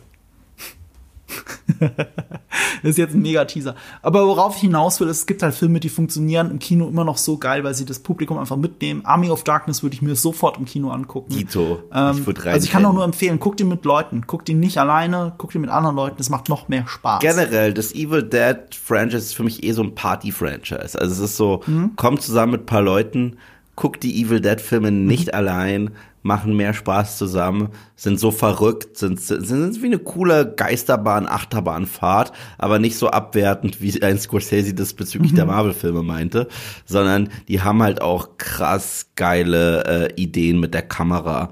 Und äh, ja, ich, ich, ich liebe es und das ist mein Platz vier Und zu deinem Platz vier Mhm. springen wir noch tiefer zurück in die Zeit in gewisser Hinsicht, oder? Ist das so? Nein, so, ich ach so, mein- meinst du das? ja, aber der Film ist von, wann war denn das? 97? 98 meine ich. 98? Ich meine 98. 98, 97? Ich werde es sowas. jetzt googeln, aber ich meine Gu- 98. Googles mal. Ähm, ich weiß noch, dass ich ihn im Kino gesehen habe. Ich habe den im Kino gesehen, weil ich ein Riesenfan vom ersten Teil war. Äh, oder bin bis heute. Ich finde den ersten. Das, das Das ist einer meiner Lieblingsfilme, Film. der erste. Glaube ich. Ähm, äh, gehört eigentlich fast auch bei mir mit auf die Liste. Ist jetzt nicht drauf, aber ich, ich liebe den ersten Teil. 97. Und 97. Und warum habe ich den zweiten drauf? Ich finde den zweiten so krass underrated. Ich auch. Für, für mich ist der natürlich nicht so gut wie der erste, aber ich liebe es auch beide back-to-back zu schauen. Dito. Ich gucke den ersten, ich gucke dann ein paar Tage drauf den zweiten und dann endet mal ein Rewatch, obwohl es so viele Filme zur Auswahl gibt. Und es ist wirklich so, ich brauche doch nur die zwei. Und, und der zweite ist eine geile Fortsetzung, weil der ist anders als der erste. Der hat eine ganz andere Art, an die Story ranzugehen. Äh, er hat andere Hauptfiguren, also was eh interessant ist. Also eigentlich ist es so ein bisschen das, was wir am Anfang besprochen haben für Predator 2. So ein bisschen macht das dieser Film auch, nämlich The Lost World Jurassic Park. Ja. Also, der, oder wie bei uns heißt Jurassic Park 2, Lost World oder Die so. vergessene Welt. Hat die vergessene Welt Jurassic Park, so heißt er, ne? Ja. Damals Genau. war auch die Tagline, etwas hat überlebt. Und ich so, ja, es wurde auch nichts ausgerottet, so, aber okay. so, das war total dumm. So, Ist auch deswegen so ein bisschen verquer, weil Jurassic Park 1 war ja eine Romanverfilmung und natürlich gibt es Sachen, wo man abweicht bei einer Verfilmung, aber im Wesentlichen war es der Roman, im Wesentlichen. Und, äh, und der zweite Teil, der wurde parallel zum Roman entwickelt. Deswegen gibt es da nur ganz wenige Sachen, die überhaupt überein, über, äh, überschneidend sind. Ähm, weil die waren so sehr darauf bedacht, okay, wir brauchen ein Sequel zu Jurassic Park, weil es war gerade einer der erfolgreichsten Filme aller Zeiten. Und sie haben nicht den Roman abgewartet. Äh, da mag, mögen jetzt Puristen den Film dafür hassen, mir ist das egal, ich kenne ja nur den Film. Und äh, ich mag die Richtung, die der Film einschlägt. Ich auch total. Ähm, ich habe es immer geliebt, dass in äh, Lost World wir es fühlt sich noch viel mehr an, als wenn wir 65 Millionen Jahre zurück wirklich reisen, weil Teil 1 ist ein Themenpark und Teil 2 ist eine Insel, die wie in der Vergangenheit stehen geblieben ist, wo die frei rumlaufen. Und es gibt einem ein ganz anderes Gruselgefühl. Du hast alle zwei Sekunden das Gefühl, da könnte jetzt ein T-Rex aus Ja. dem Gebüsch rennen und dich jagen. Und äh, ich liebe, liebe, liebe die Animatronics-Arbeit in diesem Film. Die finde ich tatsächlich noch mal einen Ticken besser als in Teil 1. Gerade die Szene mit den zwei T-Rex-Eltern und dem äh, Wohnwagen da in, in der Mitte. Das ist eine der spannendsten Sequenzen des gesamten Franchises. Ich mag die Tatsache, dass sie auch hart geflext haben und noch mehr Dinos eingeführt haben, so wie ein Pachycephalosaurus. Ich meine, ich war als Kind ein Dino-Nerd hoch 40, der hat Dino-Bücher und hat die studiert. Ich mochte diese kleinen, ekligen Dinos, die ganz süß aussehen, wenn es einer ist, aber äh, dann sind Campies oder so haben sie die genannt. ne? ja, die, das ist, Compies, ist das Ja. was, glaube ich. Und ich liebe natürlich, äh, äh, der Film hat für mich auch eine der besten Transitions der Filmgeschichte. Ein der, Der besten. Matchcuts ever. Ja. Weißt du welchen? Ja, der Schrei, der Match. Der Schrei, der übergeht in Jeff Goldblums Gegene. Und Ja. wir denken auch noch, er ist auf der Insel, aber dann geht die Kamera weg und er ist einfach nur vom Poster der U-Bahn. Ja. So, Das ist wahnsinnig gut. ja. Wirklich so underappreciated. Und Jeff Du- du- Goldblum. Ja, Jeff Goldblum als Hauptfigur funktioniert auch. Auch dadurch wird uns nicht dasselbe nochmal erzählt. Um, Sarah, um, oh, yeah, that's how it starts. Everyone goes, ooh, ah, and then there's running and, and screaming and dying.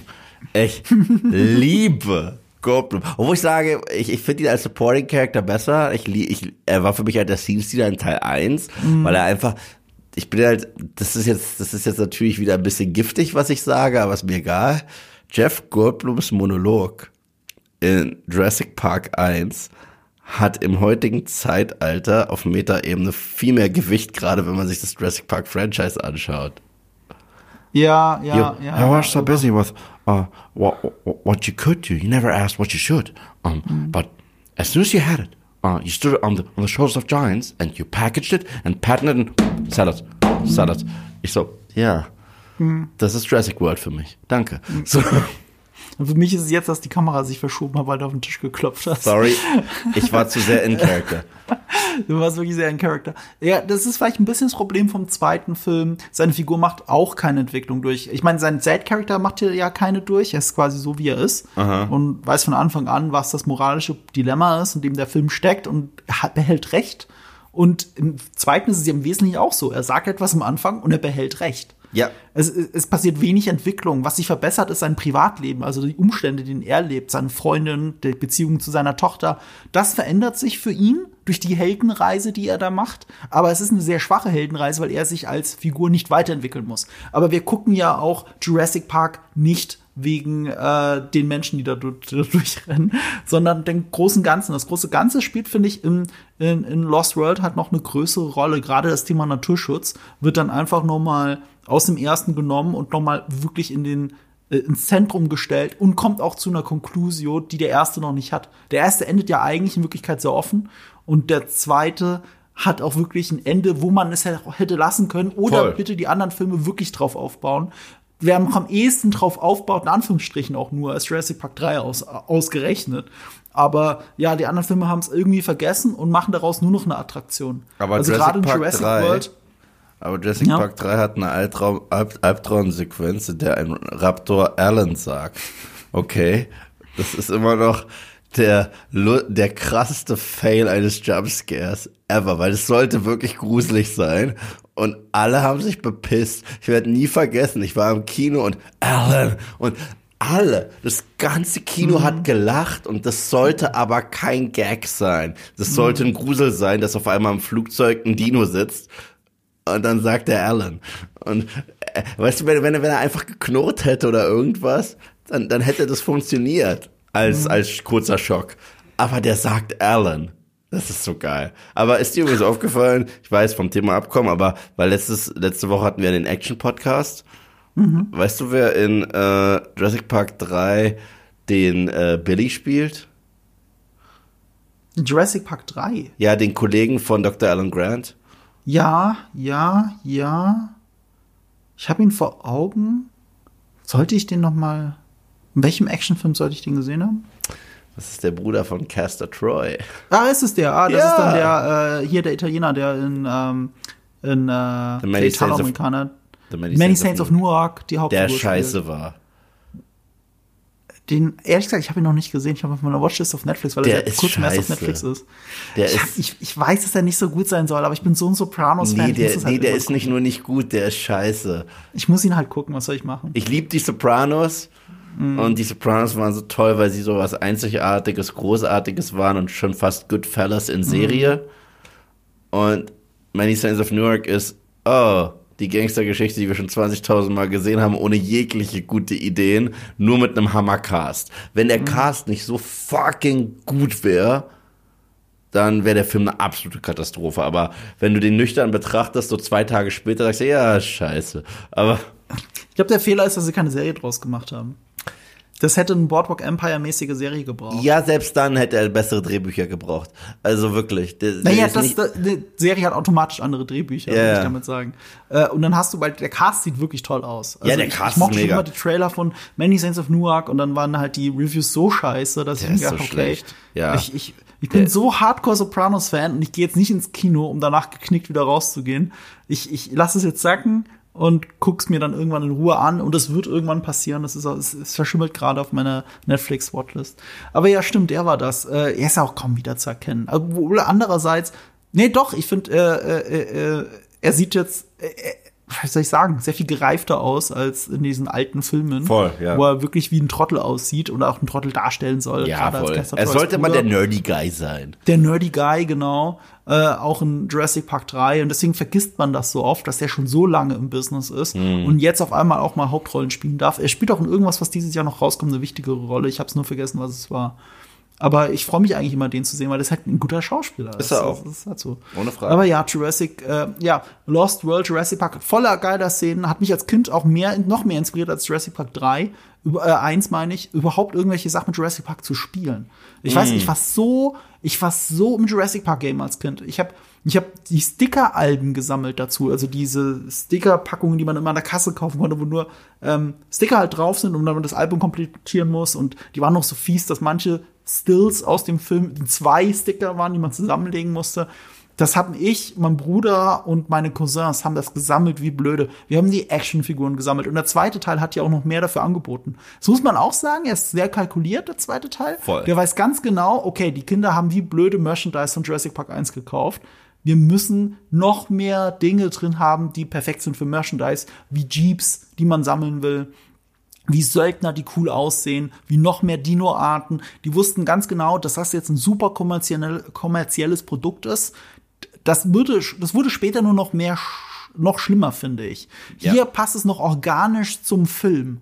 Und in dem Moment, wo Spielberg aufgehört hat, äh, dran zu sitzen, hat auch äh, Jurassic Park jede Magie für mich verloren. Ich habe tatsächlich damals den die T-Rex Actionfigur aus The Lost World Jurassic Park gehabt. Die war riesengroß. Du konntest, wenn du da den den den Schwanz drehst, dann hat er den Kopf hin und her äh, ge- gedreht und dann konntest du ihm wie so ein Velociraptor in den Mund legen. Dann hat er dann so rumgeschleudert.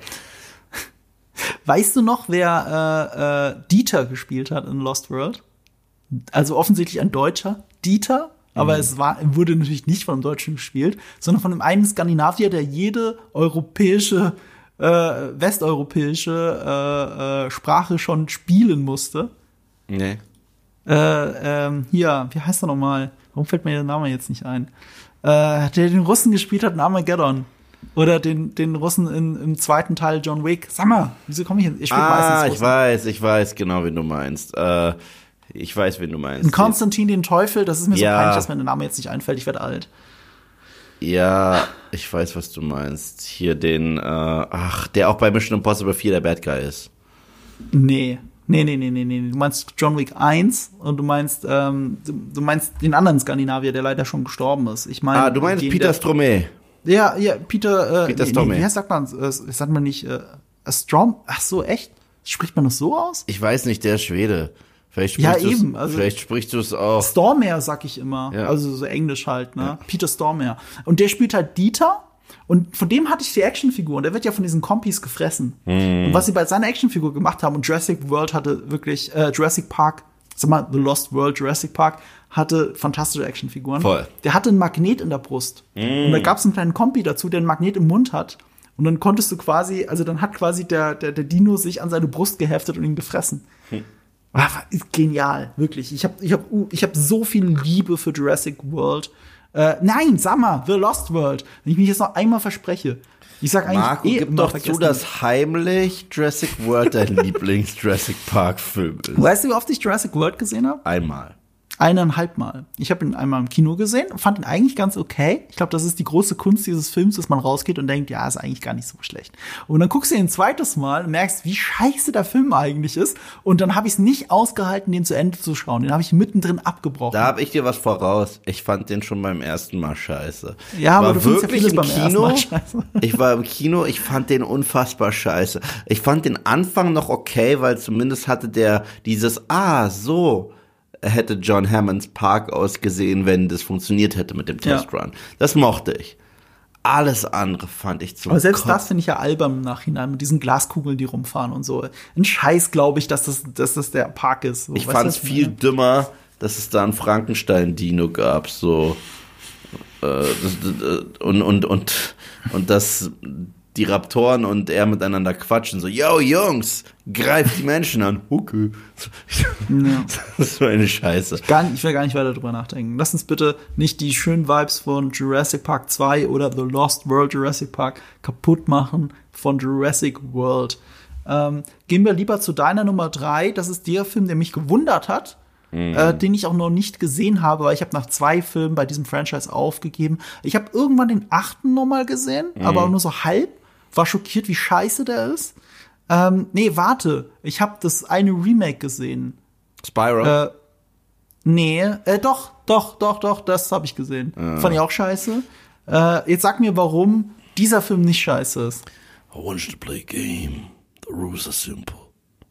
Ähm, wir sind bei Saw 4 angekommen. Ich weiß, total random, auch noch der vierte. Äh, ist für mich der beste Underrated. Ja, bestimmt. Ist, ist für mich der beste Teil seit dem ersten, okay.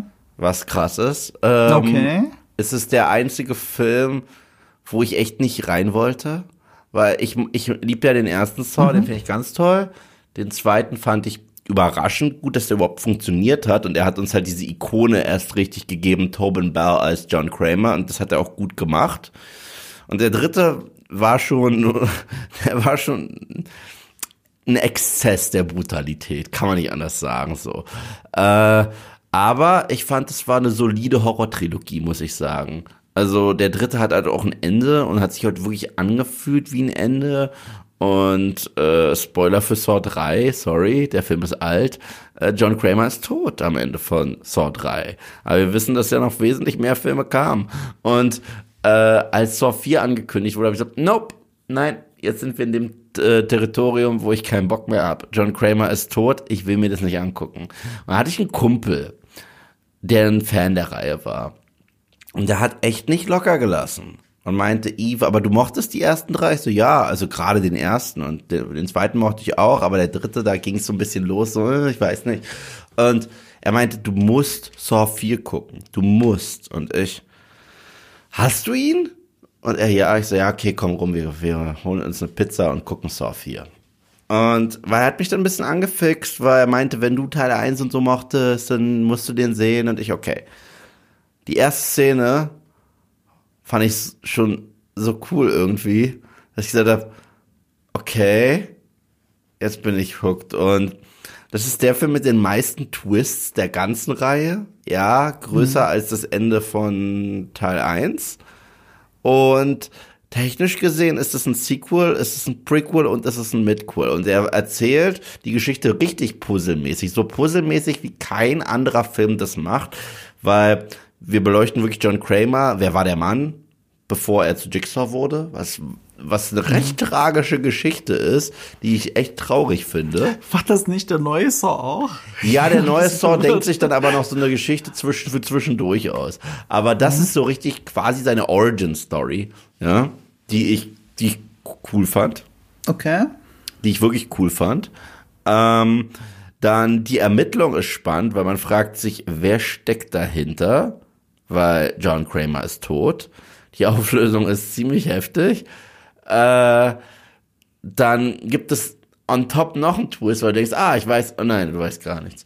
Und äh, der Film hat mein Lieblingsscore. Ich finde ja Charlie Clauser äh, macht ziemlich gute Musik für Saw und er hat ein ähm, ein, ein Score gemacht. Das ist so eine dramatische Version von Jigsaws Theme und den höre ich tatsächlich ganz gerne auch einfach nur, wenn ich zu Hause bin und die Filme gar nicht gucke, weil ich das so stark finde. Er hat so mit äh, abgesehen vom ersten Teil der den besten Cast. Also John Kramer kann da, also Tobin Bell macht da wirklich was mit der Rolle, was ich cool finde. Ähm, dann führt er hier Luke aus Gilmore Girls ein. Kennst du Gilmore Girls? Ja, klar. Ja. Äh, Ich hasse es. Ha? Ha? Ich ha okay. Hast du okay, gesagt, ich hasse Gilmore es? Girls? Ja, aber, aber da muss man ein bisschen aufpassen. Eigentlich finde ich Gilmore, ich muss, sorry, wenn ich jetzt eine kurze Exkursion mache, aber sonst kriege ich tausend Hassnachrichten, okay? Weil ich kenne zu viele Gilmore Girls Fans. Ich, ähm, ich habe alles gesehen davon und nichts gesehen davon, weil ich habe äh, eine Ex von mir war der größte Gilmore Girls Fan und hat alle Folgen gebinged, die ganze Zeit sogar so mehrmals hintereinander. Ich hoffe, die Serie war zu Ende. Ach, ich mach noch mal von vorne. Und ich habe aber währenddessen immer Destiny gespielt auf der PlayStation. Und äh, ähm, also ich habe Destiny gespielt, sie hat im selben Raum hat sie diese Folgen geschaut und deswegen habe ich alles gehört, wie ein Hörspiel. Und das Ding ist, ich finde Gilmore Girls eigentlich total sympathisch. Ich finde das eigentlich eine ganz tolle Serie, wenn nicht beide Hauptfiguren so unglaublich neurotisch wären. Weil das Problem ist, alle Figuren sind neurotisch. Wenn du einen Woody Allen Film schaust oder so, sind halt bestimmte Figuren neurotisch und deswegen funktioniert's. Und bei Gilmore Girls ist aber jede Figur neurotisch und das ist sehr anstrengend. Und ich finde alle Nebenfiguren total sympathisch und ich könnte die Serie nur bei die schauen. Aber die zwei Lorelei Girls oder so, also die geben mir beide so Lorelei und Rory. Lorelei und Rory. Oh Gott, ich habe dieses Rory verdrängt. Ich ist noch einmal, vor allem man hört die ganze Zeit ihre Namen. Vielleicht ist es auch, also wirklich wird es in der deutschen Synchro besonders unsympathisch ausgesprochen, aber es hat mich wirklich genervt. Und wenn ich die zwei höre, möchte ich mir jedes Mal innerlich irgendwie die Augen auskratzen. Und ähm, es, es, es, ich ertrag's kaum. Warte, wenn du sie hörst, möchtest du wenn die ich sie Augen höre, auskratzen? möchte ich mir die Augen auskratzen, weil ich Angst habe, es dann auch irgendwie zu sehen. Okay. So, es ist halt ganz schwierig. also ich die weiß, sind ist aber, die komisch. sind aber attraktiv, die beiden, will ich nur sagen. Darum geht's gar nicht. Es ist, es ist mir doch alles egal. Ich, mag, ich mochte alle Nebenfiguren. Die Eltern, unglaublich sympathisch. Luke, okay, der Typ sollte die Baseballkappe ablegen. Den hast du gemeint, ne? Ja, genau. Ja, genau. Und das der ist Bruder der- von, von James Gunn, Sean Gunn. Ja. So gut alle. Alle. Es sind wirklich nur die zwei, die mir auf den Sack gehen. Und, die, und die, alle anderen hätten viel weniger Probleme, wenn die zwei nicht da wären. Das ist so ein bisschen das umgekehrte Phänomen von, ähm, von diesem Weihnachtsfilm. Wie heißt er nochmal? Love äh, ist das? Leben nicht schön. Ach so, ist das Leben nicht schön, okay. Äh, äh, wenn die zwei weg wären, denk nur mal kurz drüber nach. Wenn die zwei nicht da wären, wäre die ganze Welt besser in dieser Welt. so, okay, und damit bela darauf, damit belasse ich es jetzt. Das Okay. war mein Rant und gleichzeitig Liebeserklärung an Gilmore Girls. Und Ja. jetzt bitte schreibt mir keine Nachrichten dazu. Okay. äh, ja, Saw 4 ist ein Film, der hat ein paar, der bringt es auch wieder zurück, dass diese Fallen diese moralische Komponente haben. Also die sind so ein bisschen, das ist das, was du mal ganz gut in einem Video aufgearbeitet hattest, als das ist eines meiner Lieblingsvideos auf deinem Kanal tatsächlich. Und zwar die Tode in Game of Thrones erklärt. Und das, das macht dieser Film ziemlich gut. Also Okay. dieser, dieser Film gibt diese richtigen metaphorischen Bestrafungen, die so richtig, und da hast du halt auch wirklich Leute in Fallen. Ich, ich fand nämlich ein paar der Fallen in späteren Filmen und auch in Teil 3 bisschen absurd, so nach dem Motto, du trauerst nicht um deinen Sohn, wie ich will, dass du trauerst. Du hast eine, eine, ein Spiel verdient. Und ich so, wow, das ist überraschend unfair. Ich meine, der, der, der betrauert doch schon sein totes Kind. Was hat er dir getan? Ja? Vor Weißt allem, du? weißt doch nicht, wie die Person trauert, wenn du nicht in sie reinguckst. Ja, genau, genau. Jeder trauert anders. So, so, so. Gott. Du hast zur Zigarette gegriffen, als du traurig warst. So, jetzt bist du ganz klar am Arsch. Ich so, das ist ein bisschen unfair, ja. Aber in Teil 4 trifft's Leute, die wirklich die letzten Exkremente sind. Also die wirklich die letzten Monster sind. Und die kriegen aber Strafen, die sie so, also Spiele, die sie durchmachen müssen, was ihre Opfer durchmachen mussten. Und das finde ich schon wieder spannend. So, das finde ich wirklich spannend. Und das, das machen die ziemlich cool. Äh, ein großes Problem des Films ist, es ist echt schwer, eine unrated Fassung zu kriegen davon. Äh, der ist komplett zerschnitten, den kannst du dir gar nicht angucken, wenn du den auf DVD oder so guckst. Das ist wirklich zum Kotzen. Dabei wurden die alle unrated im Kino gezeigt. Und dann gucke ich den zu Hause. Ja, das ist so häufig Ding. Das Ding, du krie- kriegst die meisten Filme, also wenn die frisch released sind im Kino, sind die unrated. Immer. Sind raus aus dem Kino, sind nicht mehr unrated. Und Könnte aber damit zusammenhängen, dass ähm, die, der Index und so, die werden ja, oder BPJM ist es? Ich weiß nicht mehr, aber wer, die werden erst aktiv, wenn Leute sich melden. Und das geht ja erst, Ja, ja. nachdem sie sich, nachdem sie das im Kino gesehen haben. Ja, aber der Film ist halt so zerschnitten, dass manchmal sogar mitten im Dialog was weg ist und das ist richtig scheiße. Äh, der hat ein paar richtig geile Cuts eigentlich. Also der ist richtig geil geschnitten. Der hat ein paar der besten Match-Cuts. So, so jemand wird durch ein Fenster geworfen und ist der perfekte Cut auf einen Interrogation Room bei der Polizei, wo man sich drin befindet. So, oh, das, das ist richtig clever. Und was der Film ziemlich geil macht, ist, sich auf eine falsche Fährte zu locken, weil du denkst, du guckst einen stringenten Film, nur um irgendwann festzustellen, oh mein Gott, ich glaube, das ist Ach so, das sind ganz unterschiedliche Ja, okay, Zeit. verrat nicht zu viel. Ja, jetzt, also, also, also der spielt halt schon mit Flashbacks und, und so weiter. Und du, oh, und da gibt es diesen einen Moment, wo du oh machst. Es gibt diesen einen Moment, wo du oh machst und dann denkst du, ich hab's. Und du hast es. Also du hast den Twist erkannt. Aber dann kommen noch zwei on top.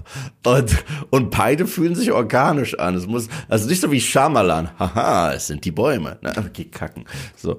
Äh, nee, ist Äh, aber hilf mir das nochmal zu verstehen. Also meine Erinnerung, also jetzt nur wie ich dieses Franchise einordne, war der vierte Teil so ein bisschen wie Fast and Furious 4, so ein Neustart der Reihe. Habe ich da recht oder verwechsel sich das mit einem späteren Saw? Nee, das verwechselst du mit dem später. Für mich ist Teil, Teil 5 legt ja wirklich das Handwerk von Jigsaw endgültig in andere Hände. So, Mhm. und er, und er tritt dann halt in Flashbacks auf. Äh, aber also Teil, Teil 5 ist der Reboot. nee, Teil 5 ist so ein bisschen Departed of Saw. Also, wir wissen, ein Polizist ist böse und, Ja. und, und macht Jigsaws Werk und ein Profiler jagt genau den. Und die probieren einander rauszuflaschen, weißt du? Pass auf, dann habe ich den fünften gesehen. Okay. Also den fünften, das Ende vom fünften habe ich Das gesehen. ist geil. Das fand ich. Ja, das ist es das Ende und das, ich fand alles scheiße. Ja. ja. Ich habe auch nur das Ende gesehen. Ich habe fairerweise, ich habe nicht den ganzen Film Okay, gesehen. gut. Der lief auf einer LAN-Party oder so. Ja, damals. aber- aber- parallel, während ich gezockt habe und äh, ich habe das Ende so mitverfolgt, habe gedacht, was für eine Kacke und, äh, und wollte das nie weiter gucken. Na, Saw 4 ist so der Teil, wo meiner Meinung nach das Franchise hätte enden können damit, weil das ist echt ein richtiges Comeback nach Teil 3, wo ich mir denke, wow. Aber ein Comeback, das das abschließen würde, Ja, ganz gut. ein Comic, wo ich nicht mehr sehen muss, wo ich einfach sage, oh, clever. Äh, klar, du bist dann zwar auch ein bisschen heiß drauf, so wie geht's mit dieser einen Mhm. Figur weiter, aber ich muss es nicht sehen. So, die Geschichte rund um John Kramer ist damit komplett äh, auserzählt. Äh, der hat wieder ein cooles Rätsel. Also du, du fühlst dich so ratlos wie die beiden im ersten Teil im Badezimmer, so fühlst du dich wieder in Teil 4, weil du dich fragst, fucking how? Was ist hier los? So, und, und das macht Spaß. Also ich finde den, ich finde den kriminell unterschätzt. Und für mich, ähm, das ist häufig der Fall, merke ich, als großer Horror-Fan und Horror-Franchise-Fan, sind meistens die vierten Teile in Horrorreihen überraschend gut. Weil man hat immer das Gefühl, das Gewicht einer Trilogie ist hinter dir. Und jetzt hast du ein bisschen mehr Freiheiten. Und deswegen liebe ich Scream 4 ohne Ende. Ich mag Freitag der 13. 4 am meisten der ganzen Reihe. Und, also neben Teil 6. Und, ähm, und ich liebe Saw 4. Also generell vierte Teil im Horrorbereich äh, haben was. Und streng genommen ist das Evil Dead Remake der vierte Teil von Evil Dead. Das ist auch ein super Film. So. Also, ja, vierte Teile bei Horror, da haltet so ein bisschen generell so ein bisschen die, die Fühler gestreckt, weil dann ist meistens die Trilogie vorbei und dann geht's entweder krass bergab oder, oh, ihr habt das Gewicht nicht mehr, ihr könnt coole Sachen machen. So, ja. So, vier. Was ist denn deine Nummer drei? Meine Nummer drei ist in der Filmreihe eine Nummer zwei. Und du hast auch schon da hinterfragt, warum ist denn der jetzt da drauf? ist der unterschätzt? Und ich sage, ja, total. Weil für mich ist es einer der aller, allerbesten Western aller Zeiten. Und die Leute reden aber immer nur über den dritten Teil. Verständlicherweise, weil der dritte Teil auch einer meiner Lieblingsfilme ist. Aber der zweite steht dem nichts nach. Und beide sind damit weit über dem ersten, obwohl der erste ein sehr revolutionärer Film war. Nämlich der erste richtige Spaghetti-Western, den es je gab. Der war ja für eine Handvoll Dollar. Und die Fortsetzung von, von A Fistful of Dollars war eben for a few dollars more. Oder hier für ein paar Dollar mehr. Oder auf Italienisch Per calce dollaro in pio. ich wette, wir haben es falsch ausgesprochen, Ich wette aber auch. egal. ich ich habe es mal richtig, ich, ich weiß noch, ich habe eine wissenschaftliche Arbeit im Studium äh, darüber geschrieben, über diesen Film. Und mein Dozent, ähm, äh, Herr Panzer, ist wirklich Panzer, ist, Fran ist äh, Italiener. Ja. Und, äh, und äh, er hat ähm, mich mehrmals korrigieren müssen, als ich in der Nachbesprechung dieser Arbeit immer wieder versucht habe, die Namen auf Italienisch zu sagen. Also Percaike hätte ich gesagt, Percaike, ich weiß nicht. Er hat mir versucht, das beizubringen, ich habe alles vergessen, das ist zu lang her. Ähm, aber ja, ich, ich liebe For View Dollars More und äh, der ist auch noch mal mehr in mein Leben getreten in den letzten Wochen, weil ich sehr viel über Boba Fett recherchiert habe für mein äh, Boba Fett Video. Aber ich kann auch kaum über Boba Fett reden, ohne darüber zu reden, dass eben Clint Eastwood eines der vielen oder das große Vorbild für Boba Fett war. Gerade mit dem Poncho und allem. Aber gerade weil Boba Fett eben Kopfgeldjäger ist, ist er ist dieser zweite Film das größere Vorbild. Auch wenn er im dritten auch ein Kopfgeldjäger spielt, aber die Leute beziehen sich eigentlich mal auf den zweiten, wenn sie ihn zitiert haben. Äh, genauso ist Mandalorian halt sehr stark von diesem Film geprägt. Und wenn ich überlege, was für einen Einfluss dieser Film hatte, nicht nur auf das Western-Genre, sondern auch auf andere Regisseure. Zum Beispiel Matthew Vaughn zitiert ihn sehr gerne in Kick-Ass. Ähm, Tarantino zitiert ihn eigentlich vom Pacing her andauernd, und zwar viel mehr als für eine Handvoll Dollar. Ähm, und wenn ich sehe, was für einen Einfluss der Film auf Star Wars hat und dass er gleichzeitig einer der aller, aller, allerbesten Western aller Zeiten ist, ist es ganz komisch, dass der meiner Meinung nach viel zu underrated ist. Er ist underrated, weil ich habe ihn nie gesehen. Das ist nicht dein Ernst. Das ist wirklich mein Ernst. Ich habe tatsächlich nur äh, für eine Handvoll Do äh, äh, Dollar gesehen und The Good, The Bad ja. and The Ugly. Ich habe den zweiten nie gesehen, deswegen gebe ich dir jetzt schon mal recht aus Prinzip. und äh, ich habe die Trilogie auf Blu-ray geschenkt bekommen. Oh. Die liegt aber immer noch bei Sebastian.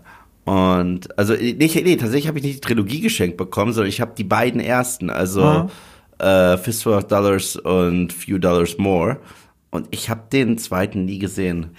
Da muss man echt nachholen. Also auch die Melodie übrigens. Ich finde sogar von der Musik her neben, na gut, The Good, The Bad and the Ugly hat halt einen unglaublich geilen Score. Das ist der beste aber, aber, Score aber, ever. bei Few Dollars mer merkst du es schon. Und da hat es auch erst angefangen, dass Leone Musikstücke vorher hat komponieren lassen. Es hat bei Few Dollars More angefangen. Da wurde die Melodie der, der Spieluhr, die er da hört, wurde zuerst komponiert, damit sie am Set abgespielt werden kann.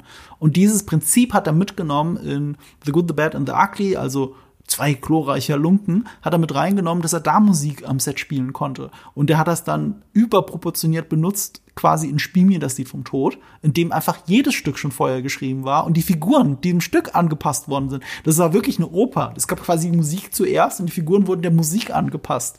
Das ist ja total verrückt. Also es hat aber alles angefangen mit For Few Dollars More. Und ähm, ihr seht, wie underappreciated ist, weil, weil Eve ihn noch nicht gesehen hat. Allein schon die Eröffnung ist so geil. Also wirklich. Ich finde, ähm, gerade was so Pacing angeht, erinnert er mich an vielen Stellen mehr an so einen Inglourious Bastards, als es The Good, The Bad and the Ugly oder so tun. Obwohl, obwohl The Good, The Bad and the Ugly halt auch Kriegselemente hat und For Few Dollars More nicht.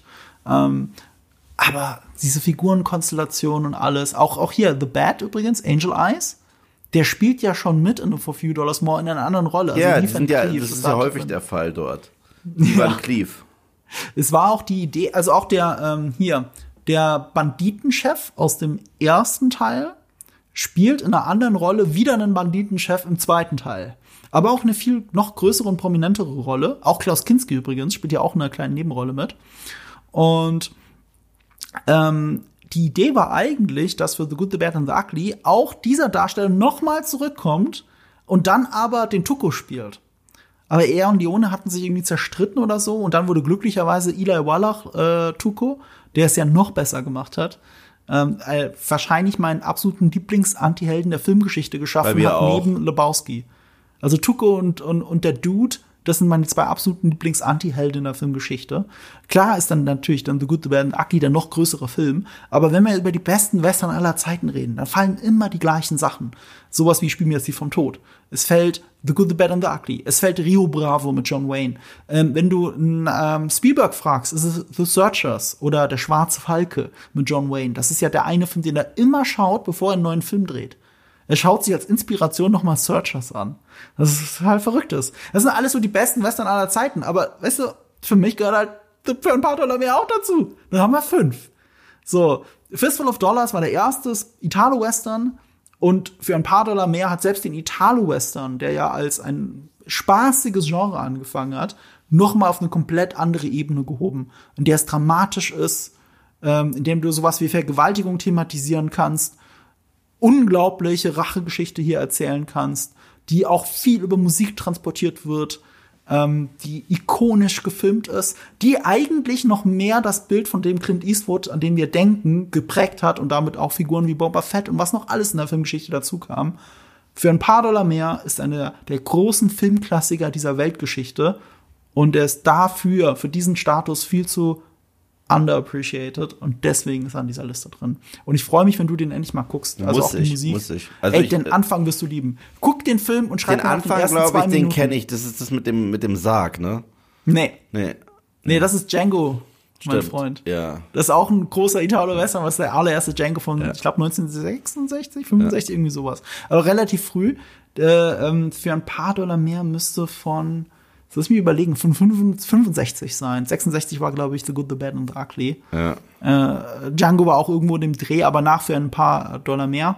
Und ähm, aber, aber äh, ähnlich wie bei Django, er läuft äh, auch da über nassen Sand, ne, über diesen Schlamm. Und das ist auch etwas, das, das Bild kennt man so aus dem klassischen Western ja nicht so. Man kennt es eher aus dem Italo-Western. Und daher kennt man das auch da. Ähm, der Anfang ist ein, du siehst aus der Ferne, du siehst, du, du siehst aus der Ferne in einer großen Totalen einen Reiter reiten, ganz normal, reitet da entlang, ein Cowboy. Und, und du hörst auch sonst nichts, du hörst Wüste, quasi, du hörst Atmosphäre, Atmo. Und dann fällt ein lauter Schuss und der Reiter fällt vom, vom Pferd und dann haut die Musik rein und fünf Minuten lang laufen die Credits so künstlich Pop-Art-mäßig reingeflogen ins Bild und wieder raus. Und du siehst die ganze Zeit nur diesen Shot und das Pferd, wie es langsam von der Leiche weggeht und so. Das ist einfach ein langer One-Shot. Und der ist so gut. Und diese Melodie ist so gut. Alles daran ist so gut. Ähm, ich kriege richtig Gänsehaut, wenn ich dran denke. Das ist ein fantastischer Film. Schaut ihn mal an. Okay, wir kommen zu meiner Nummer zwei. Äh, wir sind mal wieder bei Mr. Raimi gelandet, äh, aber ich, ich stehe dazu. Das ist ein Film, der wird tatsächlich immer besser, je häufiger ich den gucke. Das ist ein Film, der damals ein bisschen viel auf die Mütze bekommen hat, jetzt so wie so eine Resurgence gerade feiert. Weil Findest du? Ich glaube, das bist immer nur du, hast Nee, nee, nee, nee, nee, nee, nee, nee, nee. Tatsächlich in der, in der, in der Community und Fan-Community dieses Charakters immer mehr. Immer mehr. Und das ist Spider-Man 3. Ähm, Sam Raimi hat Filmgeschichte geschrieben, nicht nur mit Evil Dead, sondern auch mit äh, Spider-Man 1 und 2. Gerade Spider-Man 2 ist der Film, der Roger Ebert überzeugen konnte und gesagt hat, es ist einer der, seiner Lieblingsfilme des Jahres damals gewesen. Ähm, es sind für mich die persönlichsten Superheldengeschichten, die ich je gesehen habe, weil äh, Peter Parker einfach, das ist alles, was ich je in Podcasts und je in Videos gesagt habe, deswegen will ich mich auch nicht wiederholen. Äh, hört die anderen Spider-Man-Podcasts, googelt Movie Bis dahin gehe ich auch mit dir mit. Ja. Und dann kommt der dritte Teil. So, was ist mit dem dritten Teil? Googelt Movie Pilot Spider-Man. Okay, wir kommen zu Spider-Man 3. Spider-Man 3 ist ein Film, der so häufig wie bei Raimi gelitten hat an Studiointerferenz. Hat er. Raimi, Ja, absolut. Ja, Raimi hatte, Frage. Raimi hatte die Idee, ähm, einen Film nur MJ, Pete und Harry Osborn zu widmen und den Bad Guy Sandman fand er sehr interessant, weil er damit sehr viel anstellen konnte. Und deswegen haben wir auch eine der besten nonverbalen Sequenzen der gesamten Trilogie, in der Sandman tatsächlich das erste Mal erwacht, dort in diesem Sand. Das ist eine der wundervollsten Szenen für mich in der äh, Superheldengeschichte, muss ich wirklich sagen. Und, und der Score von äh, Danny Elfman, Haunting. Es ist wirklich, es ist unfassbar. Also ich krieg Tränen, wenn ich dran denke. Ja. Ähm, Venom war ein Charakter, den äh, Sam Raimi nicht kannte und auch nicht wollte, der ihm aber aufgeschwätzt wurde. Und je länger ich drüber nachdenke, ich habe dazu auch mal ein Video-Essay gesehen und das finde ich ganz toll. Was Sam Raimi gemacht hat, ist, er hat ihn nicht hingeschissen. Er hat gesagt, fuck it, ich mach's, aber ich mach meine Version draus und Venom ist eine Parodie auf Peter Parker. Und ich liebe das, je länger ich drüber nachdenke.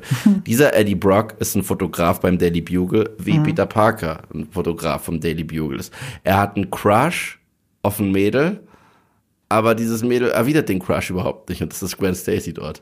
Ja, er denkt, als wären die in einer Beziehung, sind die nicht. Er ist Peter Parker, wenn äh, das ohne Moral, aber mit ganz viel Ego. Und tatsächlich geht es in diesem Film um Ego und es geht darum, wir haben diesen perfekten Jungen, der immer Mr. Goody Two Shoes war und auf die Fresse gekriegt hat und er kommt nicht klar mit dem Fame, was tatsächlich überraschend realistisch ist. Der mhm. Typ, der immer die ganze Zeit Loser ist und jetzt gewinnt, er hat die, er hat die Frau seines Lebens gekriegt, die Leute lieben Spider-Man, im Job läuft, in der Uni läuft und er wird arrogant. Er wird richtig mhm. arrogant. Und das rockt er tatsächlich. Und ich rede nicht von den Bully Maguire-Sequenzen, die ich sogar verteidigen kann, weil die Bully Maguire-Sequenzen sind eine Parodie, also sind, sind das Spiegelbild zur anderen cheesy Sequenz in Spider-Man 2. In Spider-Man 2 gibt es die Szene Spider-Man No More, die ja eigentlich einem das Herz bricht, wo er das Kostüm wegschmeißt. Ne? Mhm. Und danach haben wir Raindrops keep falling on my head und er läuft in Slow-Mo. Und dieses Mal sprengt er seinem besten Freund die Hälfte des Gesichts weg. Und kurz darauf haben wir die Bully Maguire Sequenz. Und natürlich ist es albern und nicht cool, aber Newsflash, Peter Parker ist nicht cool. Er verhält sich so, wie er denkt, dass sich ein cooler verhalten würde. Und die Leute gucken ihn auch so an, was zur Hölle. Und ich finde, der Film hat ein paar der intimsten und ruhigsten Momente. Ich kann es nicht fassen, dass dieser große, aufgeblasene Blockbuster in einer ruhigen Jazzbar endet, wo MJ und Pete sich nonverbal wieder vertragen. Ich kann Ihnen nicht sagen, wie schwer ein, also mich persönlich, der Tod trifft von Harry Osborn, mhm. der sich opfert, den Gleiter in die Brust kriegt, mit dem sein Vater probiert hat, Pete umzubringen und ihn deswegen in die Brust gekriegt hat. Das ist wirklich so ein ganzer Goblin Arc Zirkelschluss. Ja. Mhm. Das, also, der Film ist viel besser geschrieben, als Leute ihm Credit geben. Und letztendlich geht er um Vergebung, weil ich mag es ja eh, wenn Bad Guy und Good Guy am Ende auch diese, diese philosophische Komponente haben und aufeinander clash, äh, anstatt einfach nur piu, piu, piu. Das sind immer die besten Superhelden-Stories. Und Peter Parker muss Flint Marco vergeben. Aber das muss er auch, weil er gelernt hat, dass er so wie selber so viel Scheiße gebaut hat. Er muss sich auch selbst vergeben. Und das framet dieser Film auch so geil. Es gibt eine Szene, wo als alles unten ist, mit Harry ist im Arsch, äh, MJ hat er geschlagen. Das ist, das traut sich dieser Film. Das ist unfassbar. Äh, da ist Tante May nicht klar im Frame zu sehen, weil Peter Parker so in seiner eigenen Bubble gerade ist. Also ich liebe die visuellen Entscheidungen. Ich liebe tatsächlich, was die da an Sets aufgebaut haben, was alles in Camera ist. Das diese ganze Sewer-Geschichte da, wenn der Sandman da zerräudet und er ihm im Black Suit fertig macht. Hat der Film seine Probleme? Ja. Ist er ein bisschen überladen? Ja. Aber er ist für mich ein tatsächlich befriedigendes Ende der Trilogie. Die beiden anderen sind besser, ohne Frage. Gerade der zweite ist viel besser. Aber Spider-Man 3 ist für mich nicht nur kein schlechter Film, ist für mich ein guter Film er ist, der, er ist der Schwächste der Trilogie, aber ich mag Spider-Man 3 mehr als alles, was Tom Holland zu bieten hatte. Und ich mag ihn. Selbst das No Way Home? Ja, je mehr Zeit vergeht okay. schon. Ja, weil, weil, weil, weil No Way Home hat halt diesen Moment für Pete, für mhm. diesen Pete, den er braucht. Mhm. Aber je mehr du, je mehr Zeit vergeht, siehst du, ja, aber das ist eigentlich nur Fanservice. Mhm. Vieles davon ist nur Fanservice. Und wenn du den guckst, da ist so viel Handwerk drin, da ist so viel, da sind so viele Gedanken reingegangen, die in diese Figuren reingehen. Ich meine, wie mutig ist eigentlich der Film, äh, zeigt uns MJ, die die Schauspielerin immer werden wollte, und sie, und sie kriegt ihren Job nicht gebacken, mhm. und Pete ist es egal. So. Äh, und er zeigt so richtig realistische Beziehungsprobleme. So, äh, nicht dieses typische, du hast was mit jemand anderem oder nein, es, sondern realistische Beziehungsprobleme. Er ist in seinem Ego gefangen. So, es ist, es, es ist so, der Film ist wesentlich menschlicher, als Leute ihm Credits geben. Und für alle, die ihn länger nicht gesehen haben und wirklich das erleben, was sich zurzeit Superhelden-Fatigue nennt, der Film hat sehr viel Eigenes. Der Film hat ein gigantisches Herz und er hat tatsächlich auch Top-Performance. Ist der schlechteste Performer im Film, aber in der ganzen Trilogie ist Franco. Muss ich sagen. Franco ist echt nicht so gut wie der Rest. Aber äh, Mary Jane hat einen krassen Arc in dem Film. Pete hat einen krassen Arc. Und es ist erneut ein Bad Guy, der krass vermenschlicht wird in Flint Marco. Mhm. Und das mag ich tatsächlich extrem gerne. Und deswegen Spider-Man 3 all the way. Ich werde diesen Film bis zum Tod verteidigen, obwohl er nicht so gut ist wie die anderen beiden. Du, du musst ja auch nicht verteidigen, ich kann dir ja nicht absprechen, wie du den Film findest. Ja. Und vor allem muss ich mir das merken für die Sachen, die ich jetzt noch für den Rest der Liste genommen habe. Ja. Ich will auch keine Streitdiskussion oder so, aber ich kann Nee. dir sagen, warum es für mich äh, nicht so gut funktioniert.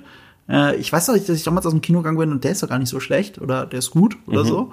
Aber umso mehr Zeit verging, umso mehr ich davon nochmal gesehen habe, habe ich erst gemerkt, dass ich ihn gar nicht so sehr mag. Äh, aus vielen verschiedenen Gründen. Aber letztendlich, ich finde, man, man spürt halt, wie sehr das Studio Sam Raimi reingeredet Ja, hat. Für absolut. mich ist das immer ein Film, dem ich von hinten bis vorne ansehe, dass da interferiert wurde. Ja. Dass da der erste Teil geredconnt werden muss. Äh, gut, das mag eine Idee von Sam Raimi gewesen sein, aber es fühlt sich unrund an, weil sich so vieles unrund anfühlt. Ne? Du hast recht, Franco überacted so krass in diesem Film, dass es schon gar nicht mehr passt. Ich mag nicht mal die Kostümentscheidungen. Also se- sein, äh, sein Goblin, also mit einem mit einem Snowboard, wie Auch doof das, aussieht. war die Studiointerferenz, neue Actionfigur Ja. muss her. So, das ist, das ist halt Sowieso, ärgerlich. Ja? Warum darf das nicht so ähnlich aussehen, wenigstens wie im ersten Teil, weißt du? So viele Entscheidungen. Ich fand die Action auch nicht so geil. Ich finde, die einzige Action-Szene, die für mich funktioniert, ist der Geldtransporter und der Kampf mit Sandman. Dass man da halt merkt, was mit Sand, mit Sand geht. Ja, und die haben Und auch echten beeindruckend Sand benutzt, um, um das so richtig zu testen. Also du musst dir mal die Behind the Scenes zu dem Film angucken. Ja, um, um, um das zu testen. Aber Ja, genau. ich meine, was du siehst, ist Ich ja weiß. trägtechnisch, also Ja. CGI-technisch, eine Revolution. Also so viel Absolut. Sand gleichzeitig darzustellen und Absolut. so. Und es sieht auch flawless aus. Es sieht bis heute gut aus, weil die Mühe würdest du ja gar nicht mehr machen, die die sich gemacht haben. Ja. Das sind gar keine Fragen. Ähm, aber auch mit Bully Maguire und so, ich gebe dir recht, ne? Also natürlich ist es das, wie Pete denkt, dass coole Leute sich benehmen. Aber es wirkt halt so krass überdreht, dass ich kaum drauf klarkomme. Ich muss auch immer so dr drüber lachen über diesen Zusammenschnitt, wo jemand seine Tanzerei genommen hat und einfach den Sound gekillt hat und nur Umgebungssound und Ja, Leute ja, drin super. hat. So, guck mal, das ist das, wie die Leute ihn gerade wirklich sehen. Und stimmt, es, so ist es ja. Er hört ja keine Musik. Aber weißt du, dann ist es ja zu sehr over the top, weil so verrückt kann er ja auch unter Venoms Einfluss nicht sein, denke ich mir immer. Du hast prinzipiell recht, das ist das, was Sam Raimi sagen will. In dem ganzen Konglomerat ist es halt zu viel. Und dann ist auch ein Topher Grace, der auch ein cooler Typ ist. Also, das ist zum Beispiel jemand, weißt du, dass der zum Beispiel privat sich als Cutter, als Editor austobt? Wusstest du das? Hast du mal gehört, dass der die Episode 3 neu geschnitten hat? Oh, wow. Star Wars. Der ist ein krasser Star Wars-Fan und der hat die ersten drei Prequel-Filme, äh, die, die drei Prequel-Filme, hat er zu einem Film zusammengeschnitten. Äh, der hauptsächlich aber aus Episode 3 besteht, muss man dazu sagen. Und das soll angeblich ein richtig geiler Cut sein. Den kann er aber nicht veröffentlichen, aus rechtlichen Gründen natürlich. Zeigt ihn aber gerne Leuten. Da hat er sehr viel Arbeit reingesteckt. Und ey, das ist ein cooler Typ. Ich mag sogar die visuelle Darstellung von Venom. Ich, ich finde, das ist aber also alles so comichaft drüber, dass ich kaum drauf klarkomme, selbst in einem Sam Raimi-Universum.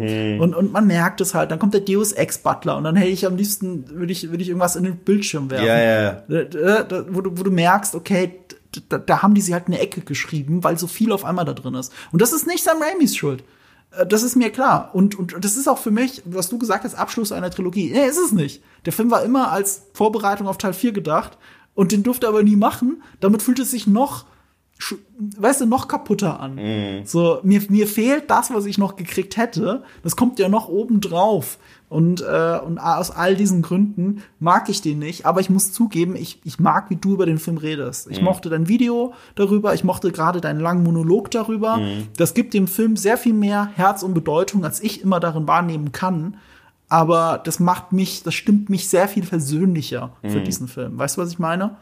Und du hast recht, im Verhältnis zu manch anderem Spider-Man-Film, zu den meisten anderen Spider-Man-Filmen, steckt da viel mehr Herzblut drin und Absolut. sehr viel mehr Liebe Und Handwerk. zu Material, obwohl es so weit abweicht von Ja, den ja, Comics. voll, voll. Also gemessen halt an der eigenen Trilogie, für mich ist das tatsächlich dieses Godfather 3 Phänomen. Ich finde, der Ja, Pate, so ein bisschen, ja, ja ich, stimmt. ich, Vergleich. ich finde, der Pate 3 ist kein schlechter Film. Ich finde nur, wenn du ihn gegen 1 und 2 stellst, ja, voll. Ja, Aber ja. es ist trotzdem ein guter Film. Aber hast du den Recut gesehen? Nee. Nee, ich auch nicht. Aber ich habe den auf Blu-ray. Ich muss mir da irgendwann mal angucken. Ja. Aber kommen wir zu deiner Nummer zwei, weil wir sind jetzt echt, also wir überziehen heute mal wieder richtig krass. Ja, ich habe schon gemerkt, es ist so ein Podcast, den schneide ich am nächsten Tag. Ja. Das, das, wir überziehen heute, aber auch das hat, äh, zeigen unsere Analytics, umso länger der Podcast geht, umso länger ihr das Gefühl habt, ich sitze auf dem Klo oder muss die Wohnung putzen, desto besser funktioniert der Podcast. Okay, kommen wir zu der Nummer Also- zwei. Habe ich echt nur einmal geguckt und habe ihn schon wieder vergessen. Also ich muss sagen, ich kann gar nicht sagen, wie ich zu ihm stehe. Ich kann nur sagen, er hat keinen Eindruck hinterlassen. Das ist halt der Unterschied zwischen uns beiden. Ich finde, mir der Eindruck hinterlassen. Ich habe ihn nicht so viel öfter gesehen als du, muss ich zugeben. Das liegt aber auch daran, weil die meisten Bond-Filme von Daniel Craig nicht gut sind. Es gibt eigentlich nur zwei, zwei. die richtig gut sind. Von fünfen. Casino Royale und Skyfall. Da sind wir uns einig. Ja. Das ist das Problem dieses Films, aber ich finde, der ist sehr viel besser, als er gemacht wird. Gerade im Verhältnis zu den anderen und weil die Regie sehr viele coole Entscheidungen trifft. Aber das alles gepresst in einen Film, der gerusht wurde, der sich so anfühlt, der sogar der kürzeste Bond-Film aller Zeiten ist. In über, warte mal, 60 Jahren? Ja, in über 60 Jahren James Bond-Geschichte. Ist das der kürzeste, ist der einzige, glaube ich sogar, der unter zwei Stunden geht. Das ist Quantum of Solace. Was mich damals so gestört hat Ja? an dem und weswegen ich so dankbar für Skyfall war, Mhm. ist Bond ist für mich jedes Mal ein neues Abenteuer. Mhm. Und Quantum of Solace war so ein Film, äh, so ein To-Be-Continued-Film. Mhm. Also der, der einfach direkt weitergemacht hat, wo der letzte aufgehört hat. Ich so, irgendwie ist, äh, fühlt sich das falsch an. Und Skyfall hat dann für mich so Course Correction betrieben. Und Hat er er ist auch, ja. Und dann kommt Spectre und macht's wieder kaputt.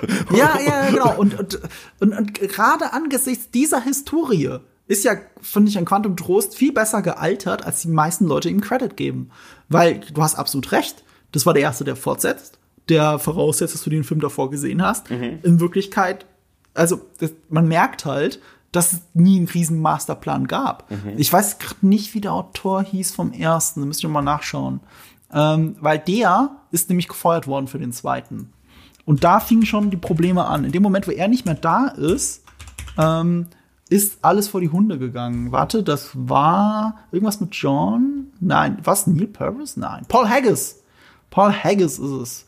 Paul Haggis, der also heißt wie ein schottisches Nationalgericht, Ja. äh, den, der, der hat zwei Oscars gewonnen. Mein Gott. Für LA Crash, glaube ich. Er hat Million Dollar Baby geschrieben. Und, und, und weißt du, und, und Casino Royale ist halt sein Bond-Masterpiece, wenn du so möchtest. Ich liebe Casino Royale. Ja, das ist halt der Punkt. Klar, wir, wir alle lieben Casino Royale. Casino Royale war viel besser, als die meisten Leute erwart das erwartet haben. Und ich weiß noch, wie ich in der Mittwochs, weißt du, in der Preview oder so, äh, der Premiere quasi von Solace war, äh, von Quantum Trost. Und wir alle enttäuscht waren. Ich weiß es noch. Ich war da mit sehr vielen äh, ähm, Kommilitonen dort, die sich aber auch natürlich für Filme interessiert sind, wenn sie nicht meine Kommilitonen gewesen.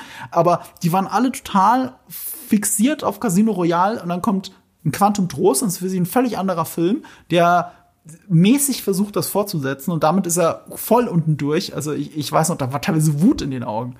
Und äh, das hat mich erstmal auch so ein bisschen mitgerissen, aber ich habe schon gemerkt, weißt du, bei Quantum of Solace, schon die Anfangssequenz finde ich mega geil. Also ich liebe diese Autoverfolgungsjagd direkt am Anfang. Wie geerdet, wie cool die ist. Sie zeigt auch, womit viele Leute Probleme haben. Zum Beispiel den schnellen Schnitt von Mark Forster. Äh, Mark Forster, der, ich glaube sogar Deutsch-Schweizer, also auf jeden Fall Schweizer, aber ich glaube sogar noch, noch deutsche Wurzeln. Äh, Mark Forster war der erste Regisseur eines Bond-Films, der nicht aus dem Commonwealth ist, der nicht Neuseeländer ist, Engländer, Waliser oder sonst was, der nicht aus dem Commonwealth ist. Dem hat man vertraut. Ähm, der hat ja auch mit World War Z, dieser Zombie-Film, bewiesen, dass er mit Blockbustern Probleme hat, weil er auch da mit den Produzenten aneinander geraten ist. Aber ich finde, man mag sein, er kam aus dieser Indie-Film-Richtung, man merkt seine Intention in dem Film. Also klar, mit dem schnellen Schnitt und so weiter, die Bourne-Filme kopiert, das hat aber Casino Royale ja auch schon gemacht. Und äh, der war noch von Martin Campbell, der GoldenEye gemacht hat. Und Mark Forster ist jemand, der hier sehr viel äh, zum Beispiel Matchcuts reingemacht hat oder Montagen. Also, dass Bond irgendwo rennt und gleichzeitig ist dieses Pferderennen und so. All, all diese Sachen, die passieren. Er arbeitet sehr viel metaphorischer als die meisten Bond-Regisseure. Und ich finde, das ist etwas, dafür kriegt er wirklich viel zu wenig Credit. Der hat sich was dabei gedacht, wie er es geschnitten hat, wie er es inszeniert. Die Ruhemomente, die er in diese Autoverfolgungsjagd reinbringt. Gerade weil keine Musik einsetzt. Äh, Oder wenn die Musik, nee, nee, diese Musik setzt ja ein, aber wenn die Musik aufhört und dann nur noch die Schüsse zu hören sind und das Auto, das andere Auto dann in diese Grube reinrast. Ich finde, das ist alles unglaublich intensiv und lohnt sich für einen Rewatch nochmal. Quantum of Solace ist natürlich am Ende des Tages ein riesen Fuck-up. wegen den genannten Gründen, weil es unbedingt fortsetzen wollte, aber sie eigentlich ja gar nichts zum Fortsetzen hatten. Also sie hatten keine Geschichte dafür, keine übergreifende. Das merkst du alles. Es ist dann auch ein bisschen gerusht. Es gibt so Money-Shots, die sie einfach von Anfang an geplant hatten, wie die in Öl getauchte Agentin, ähm, die ja damit äh, Goldfinger, den Lieblings-Bond-Film von Daniel Craig, zitiert.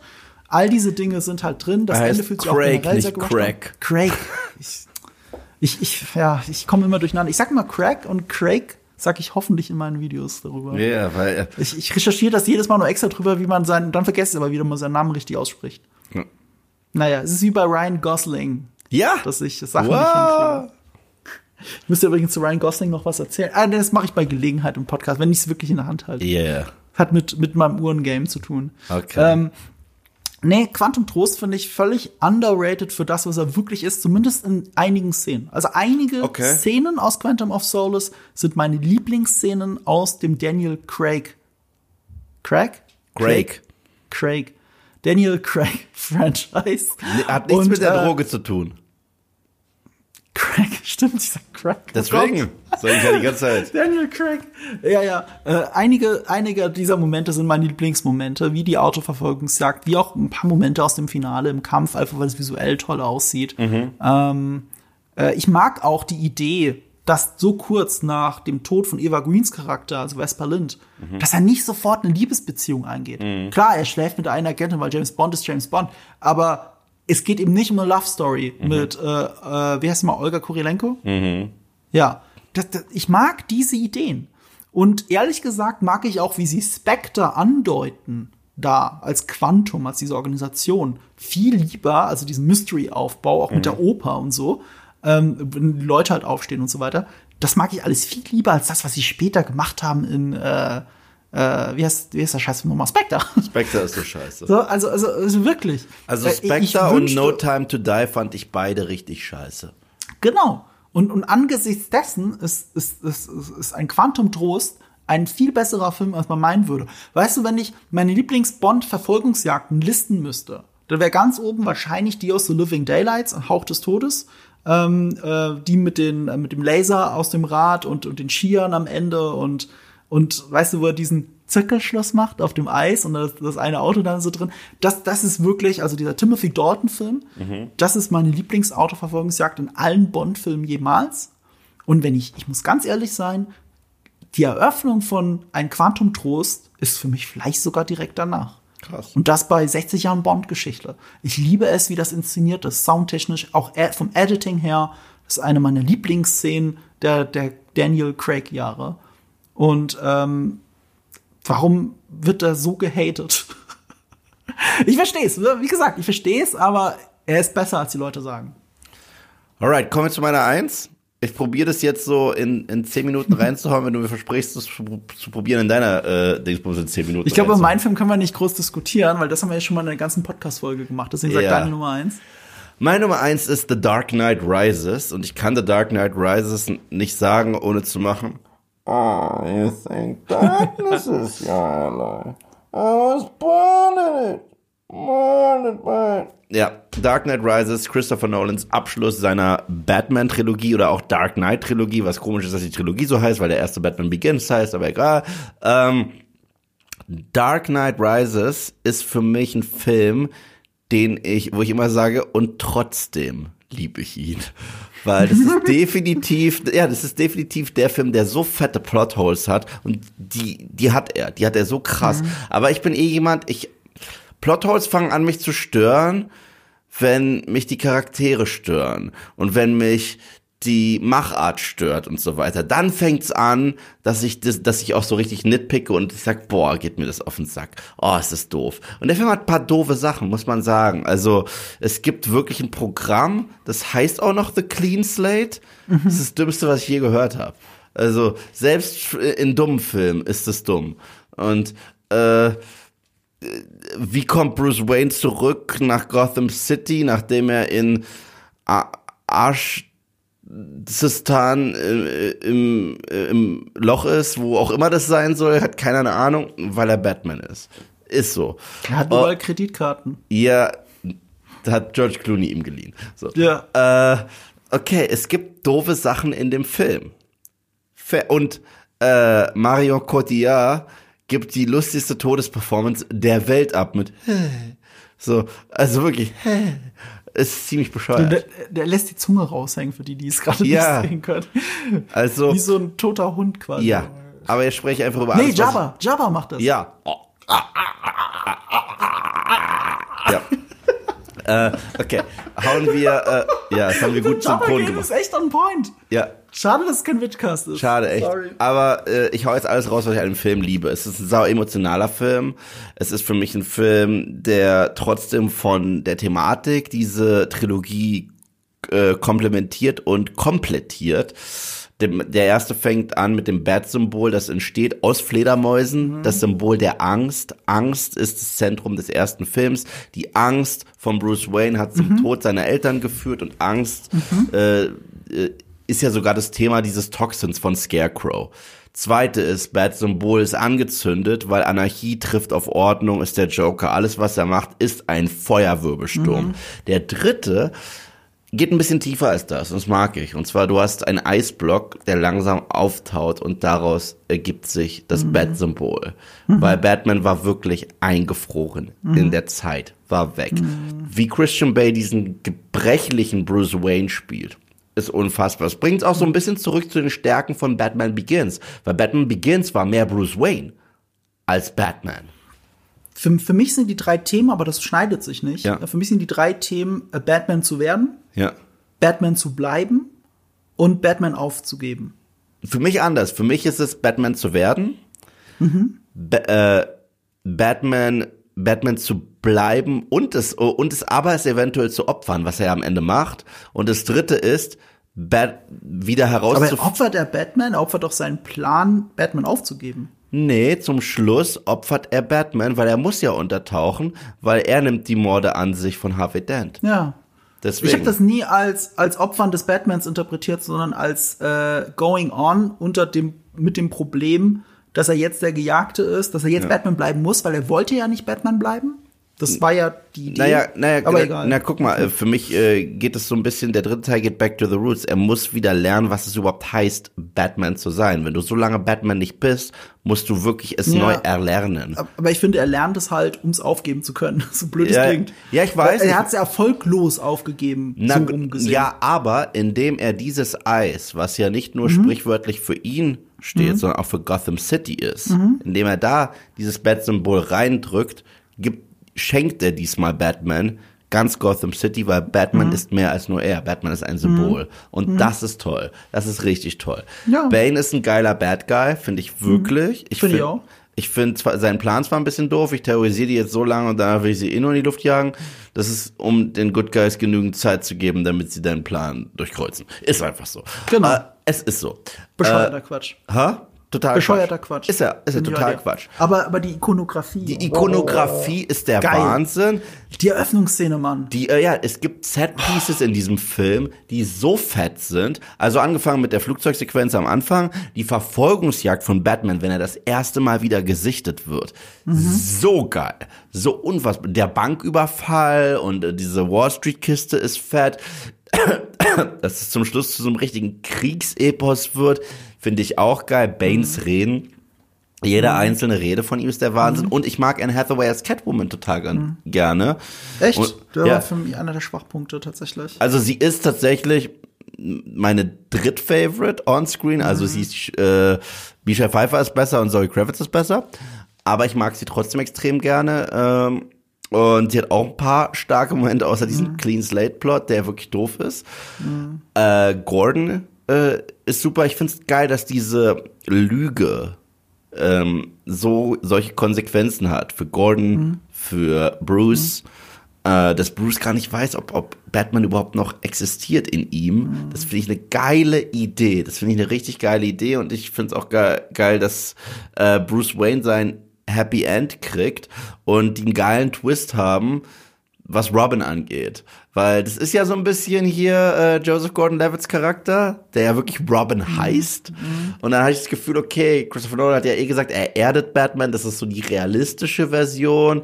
Und das, was die Comics draus machen, ich muss dann an Unbreakable denken. Weißt du, das, das probiere ich dir zu sagen. In Unbreakable sagt Samuel L. Jackson, Comics sind eine Übertreibung von wahren Events, in denen wirklich Fantastisches passiert ist.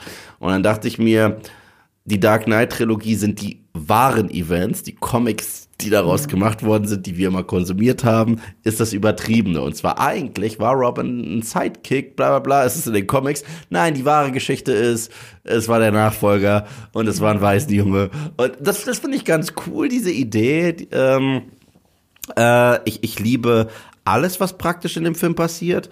Ich liebe Praktisch meinst du praktische Effekte? ja, ja, ja, die praktischen Effekte. Ich liebe die Scale dieses Films. Ich liebe die Tatsache, dass ich einfach auch, dass das Bruce Wayne lernen muss, wieder Angst zu haben. Dass das, wovor er, was er mal gefürchtet hat, dass er dachte, das ist seine Schwachstelle, Angst zu haben, seine Stärke ist, weil das ist ein toller Satz. Wenn du keine Angst vom Sterben hast, dann hast du auch keine Motivation. Und dass dann in diesem Augenblick, ich meine, es ist sogar Tageslicht, er klettert eine Höhle raus, was halt auch so metaphorisch hoch 1000 ist, why do we fall, Bruce? So we learn how to pick ourselves up again, aus dem ersten Teil, als Batman Begins. Aber dass dann bei Tageslicht, während er aus der Höhle rausklettert, Fledermäuse ihm emporfliegen und er wirklich wiedergeboren ist als The Batman. Sorry, es ist kitschig, aber es ist ein unfassbar toller Moment. Ich finde, das funktioniert auch sehr gut wegen dem fantastischen Score. Der Score ist also der so Score geil. ist der Hammer in Dark Knight Rises. Oh, Ja. Großartig. Und das ist auch das Geile. Weißt du, diesen Trailer, äh, Mhm. das war die Musik von Bane. Diese Ba- Aber die, die, die Leute im Knast haben das nie für Bane gerufen. Sie haben es für Bruce ge äh, gerufen. Mhm. Und das finde ich eigentlich ziemlich geil, wenn du drüber nachdenkst. Ja, stimmt. Äh, ist auch total Gänsehaut. Ich habe ja Hans Zimmer live im Konzert schon zweimal gesehen und bei einem von den beiden, ich weiß nicht mehr bei welchem, lief das auch. Und das ist der Hammer. Yeah. Das ist einfach. Denn Das sind die Momente, für die ich äh, Dark Knight Rises trotzdem liebe. Ähm, äh, ich verstehe, was du meinst mit underappreciated in dem Fall. Das ist eigentlich eine gerechte Nummer eins. Ähm, er, der Film leidet halt drunter, also so wie der Spider-Man 2, 3 drunter gelitten hat, dass das Studio interferiert hat, Absolut. leidet der Film einfach drunter, dass es wir einen komplett anderen Film gekriegt hätten, Ja. wenn Heath Ledger nicht gestorben Ja, wäre. ja, Und, ja. und, und das ist leider die riesige Bürde, die dieser Film hat. Und ähm, ich, ich mag die Idee von Mhm. Nolan, dass er sich sagt, okay, dann brauche ich halt auch wieder mal, und das ist ja das, was sich durch seine Trilogie zieht, er hat für jeden Film ein anderes filmisches Vorbild. Ja, Eigentlich. ja. Und äh, im ersten ist es halt Blade Runner. Er Ja. mag die Optik, er mag diese Intimität. Er wollte genau das, dieses Im- immer regnende, dunkle Gotham und Batman ist die Kreatur der Nacht, die, die alle verprügelt da drin. Im zweiten ist Und- Heat. Als zweites ist halt Heat vor allem. Ähm, deswegen dieser Blaustich, deswegen die Banküberfälle, diese, diese perfekte Verbindung zwischen Antagonist und Protagonist. Es passt super alles. Und auch, auch wie oft sie sich begegnen, wie, wie selten sie miteinander reden.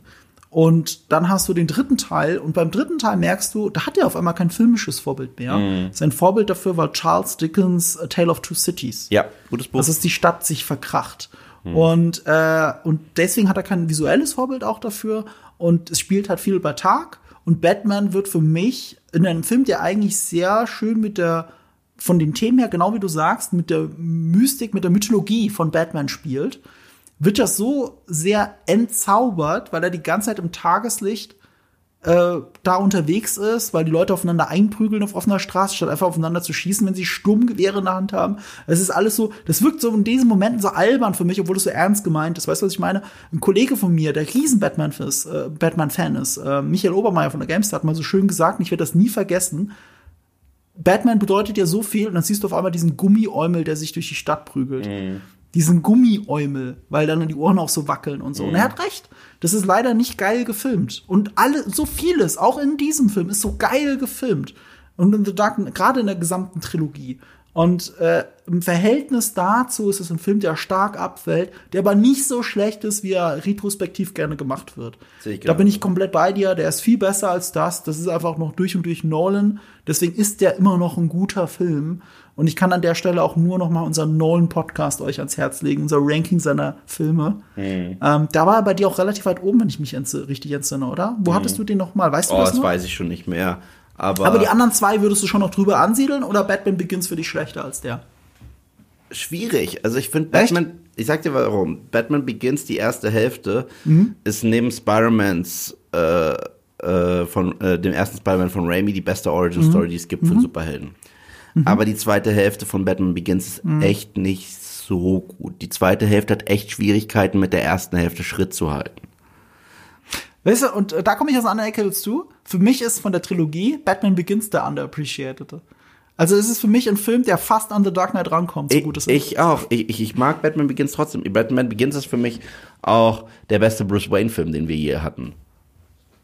Den wir je Okay, hatten. ja, ja, Bruce Wayne, ja. Bruce Wayne ist, ist, ist auch Die, schon die, das Wording ist sehr wichtig. Ja, habe ich bewusst so. gesagt, ich kenne dein Video ich und wir weiß. hatten sehr viele Batman-Podcasts und du weißt, was ich für ein Batman-Fan bin. Aber Mhm. weil wir jetzt Zeitprobleme haben, würden wir sagen, deine Nummer eins ist mir egal und wir machen Feierabend. Woo!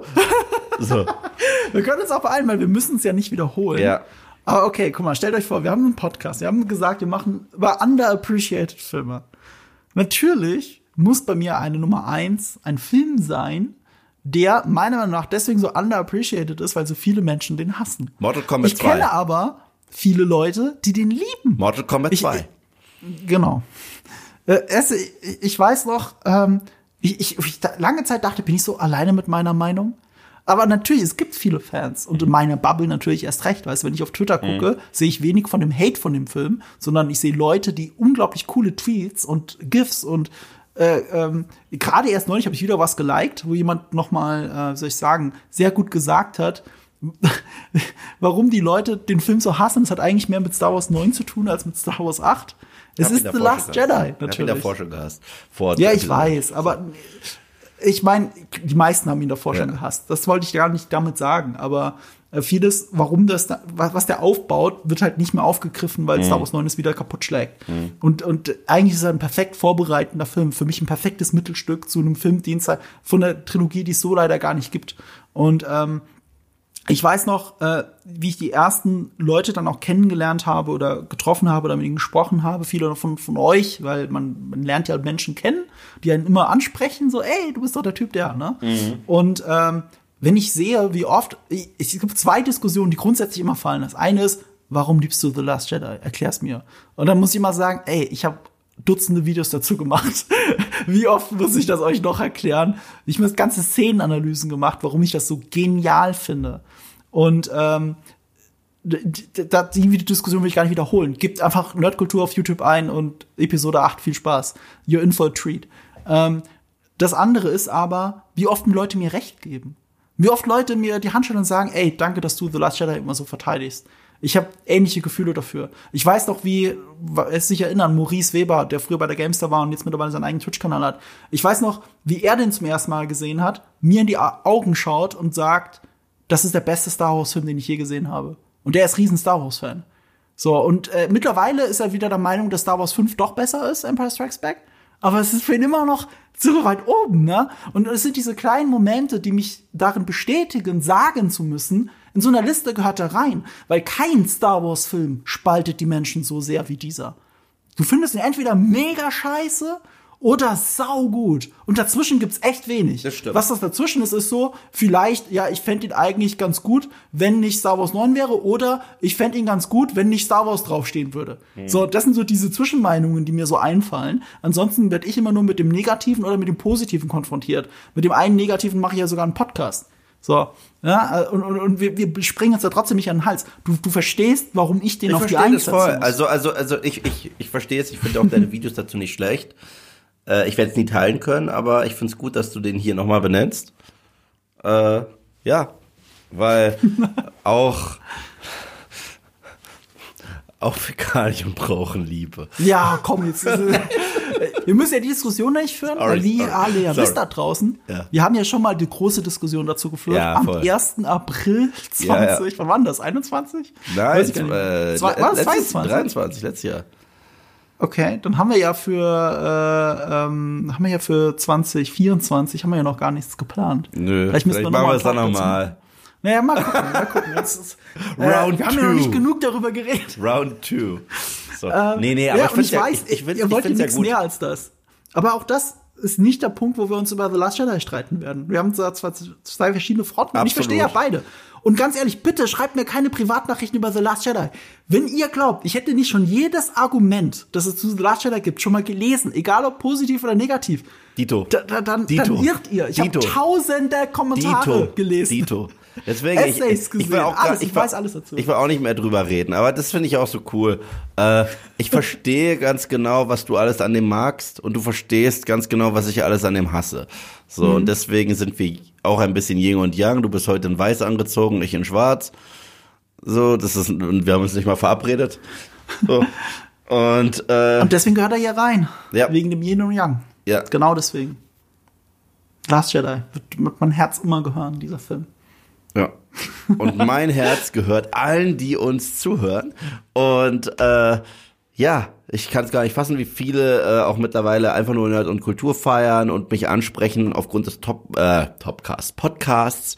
Das äh, ist total wundervoll. Ich liebe das, diese äh, diese Formate mit dir hier durchzuziehen und zu verwirklichen, selbst wenn wir so krass überziehen, dass ich gleich eine Freundin anrufen muss und ihr sagen muss, oh oh, ich bin ein bisschen zu spät zum Essen.